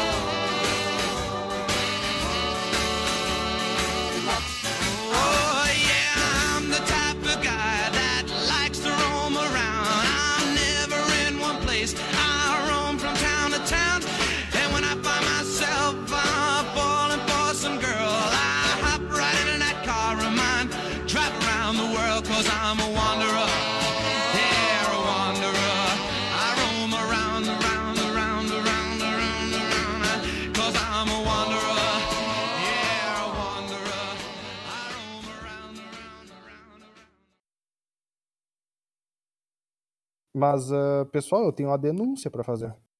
Hum. Vocês não mencionaram o grande.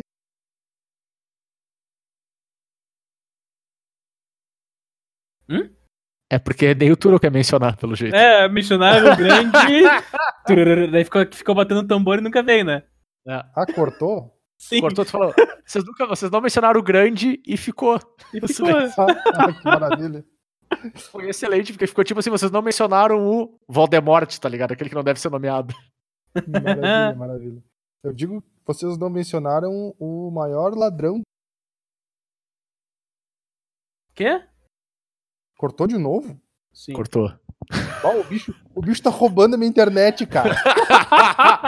ah, é o ladrão! É o ladrão! Ah, é o deck fade. Deck, deck, Deck. deck, deck fade, deck, deck, deck, fade, deck. Ele roubou a internet maior da ladrão, Turo. o maior ladrão do multiverso rouba a minha internet. Vai- Era só o que faltava, né, cara?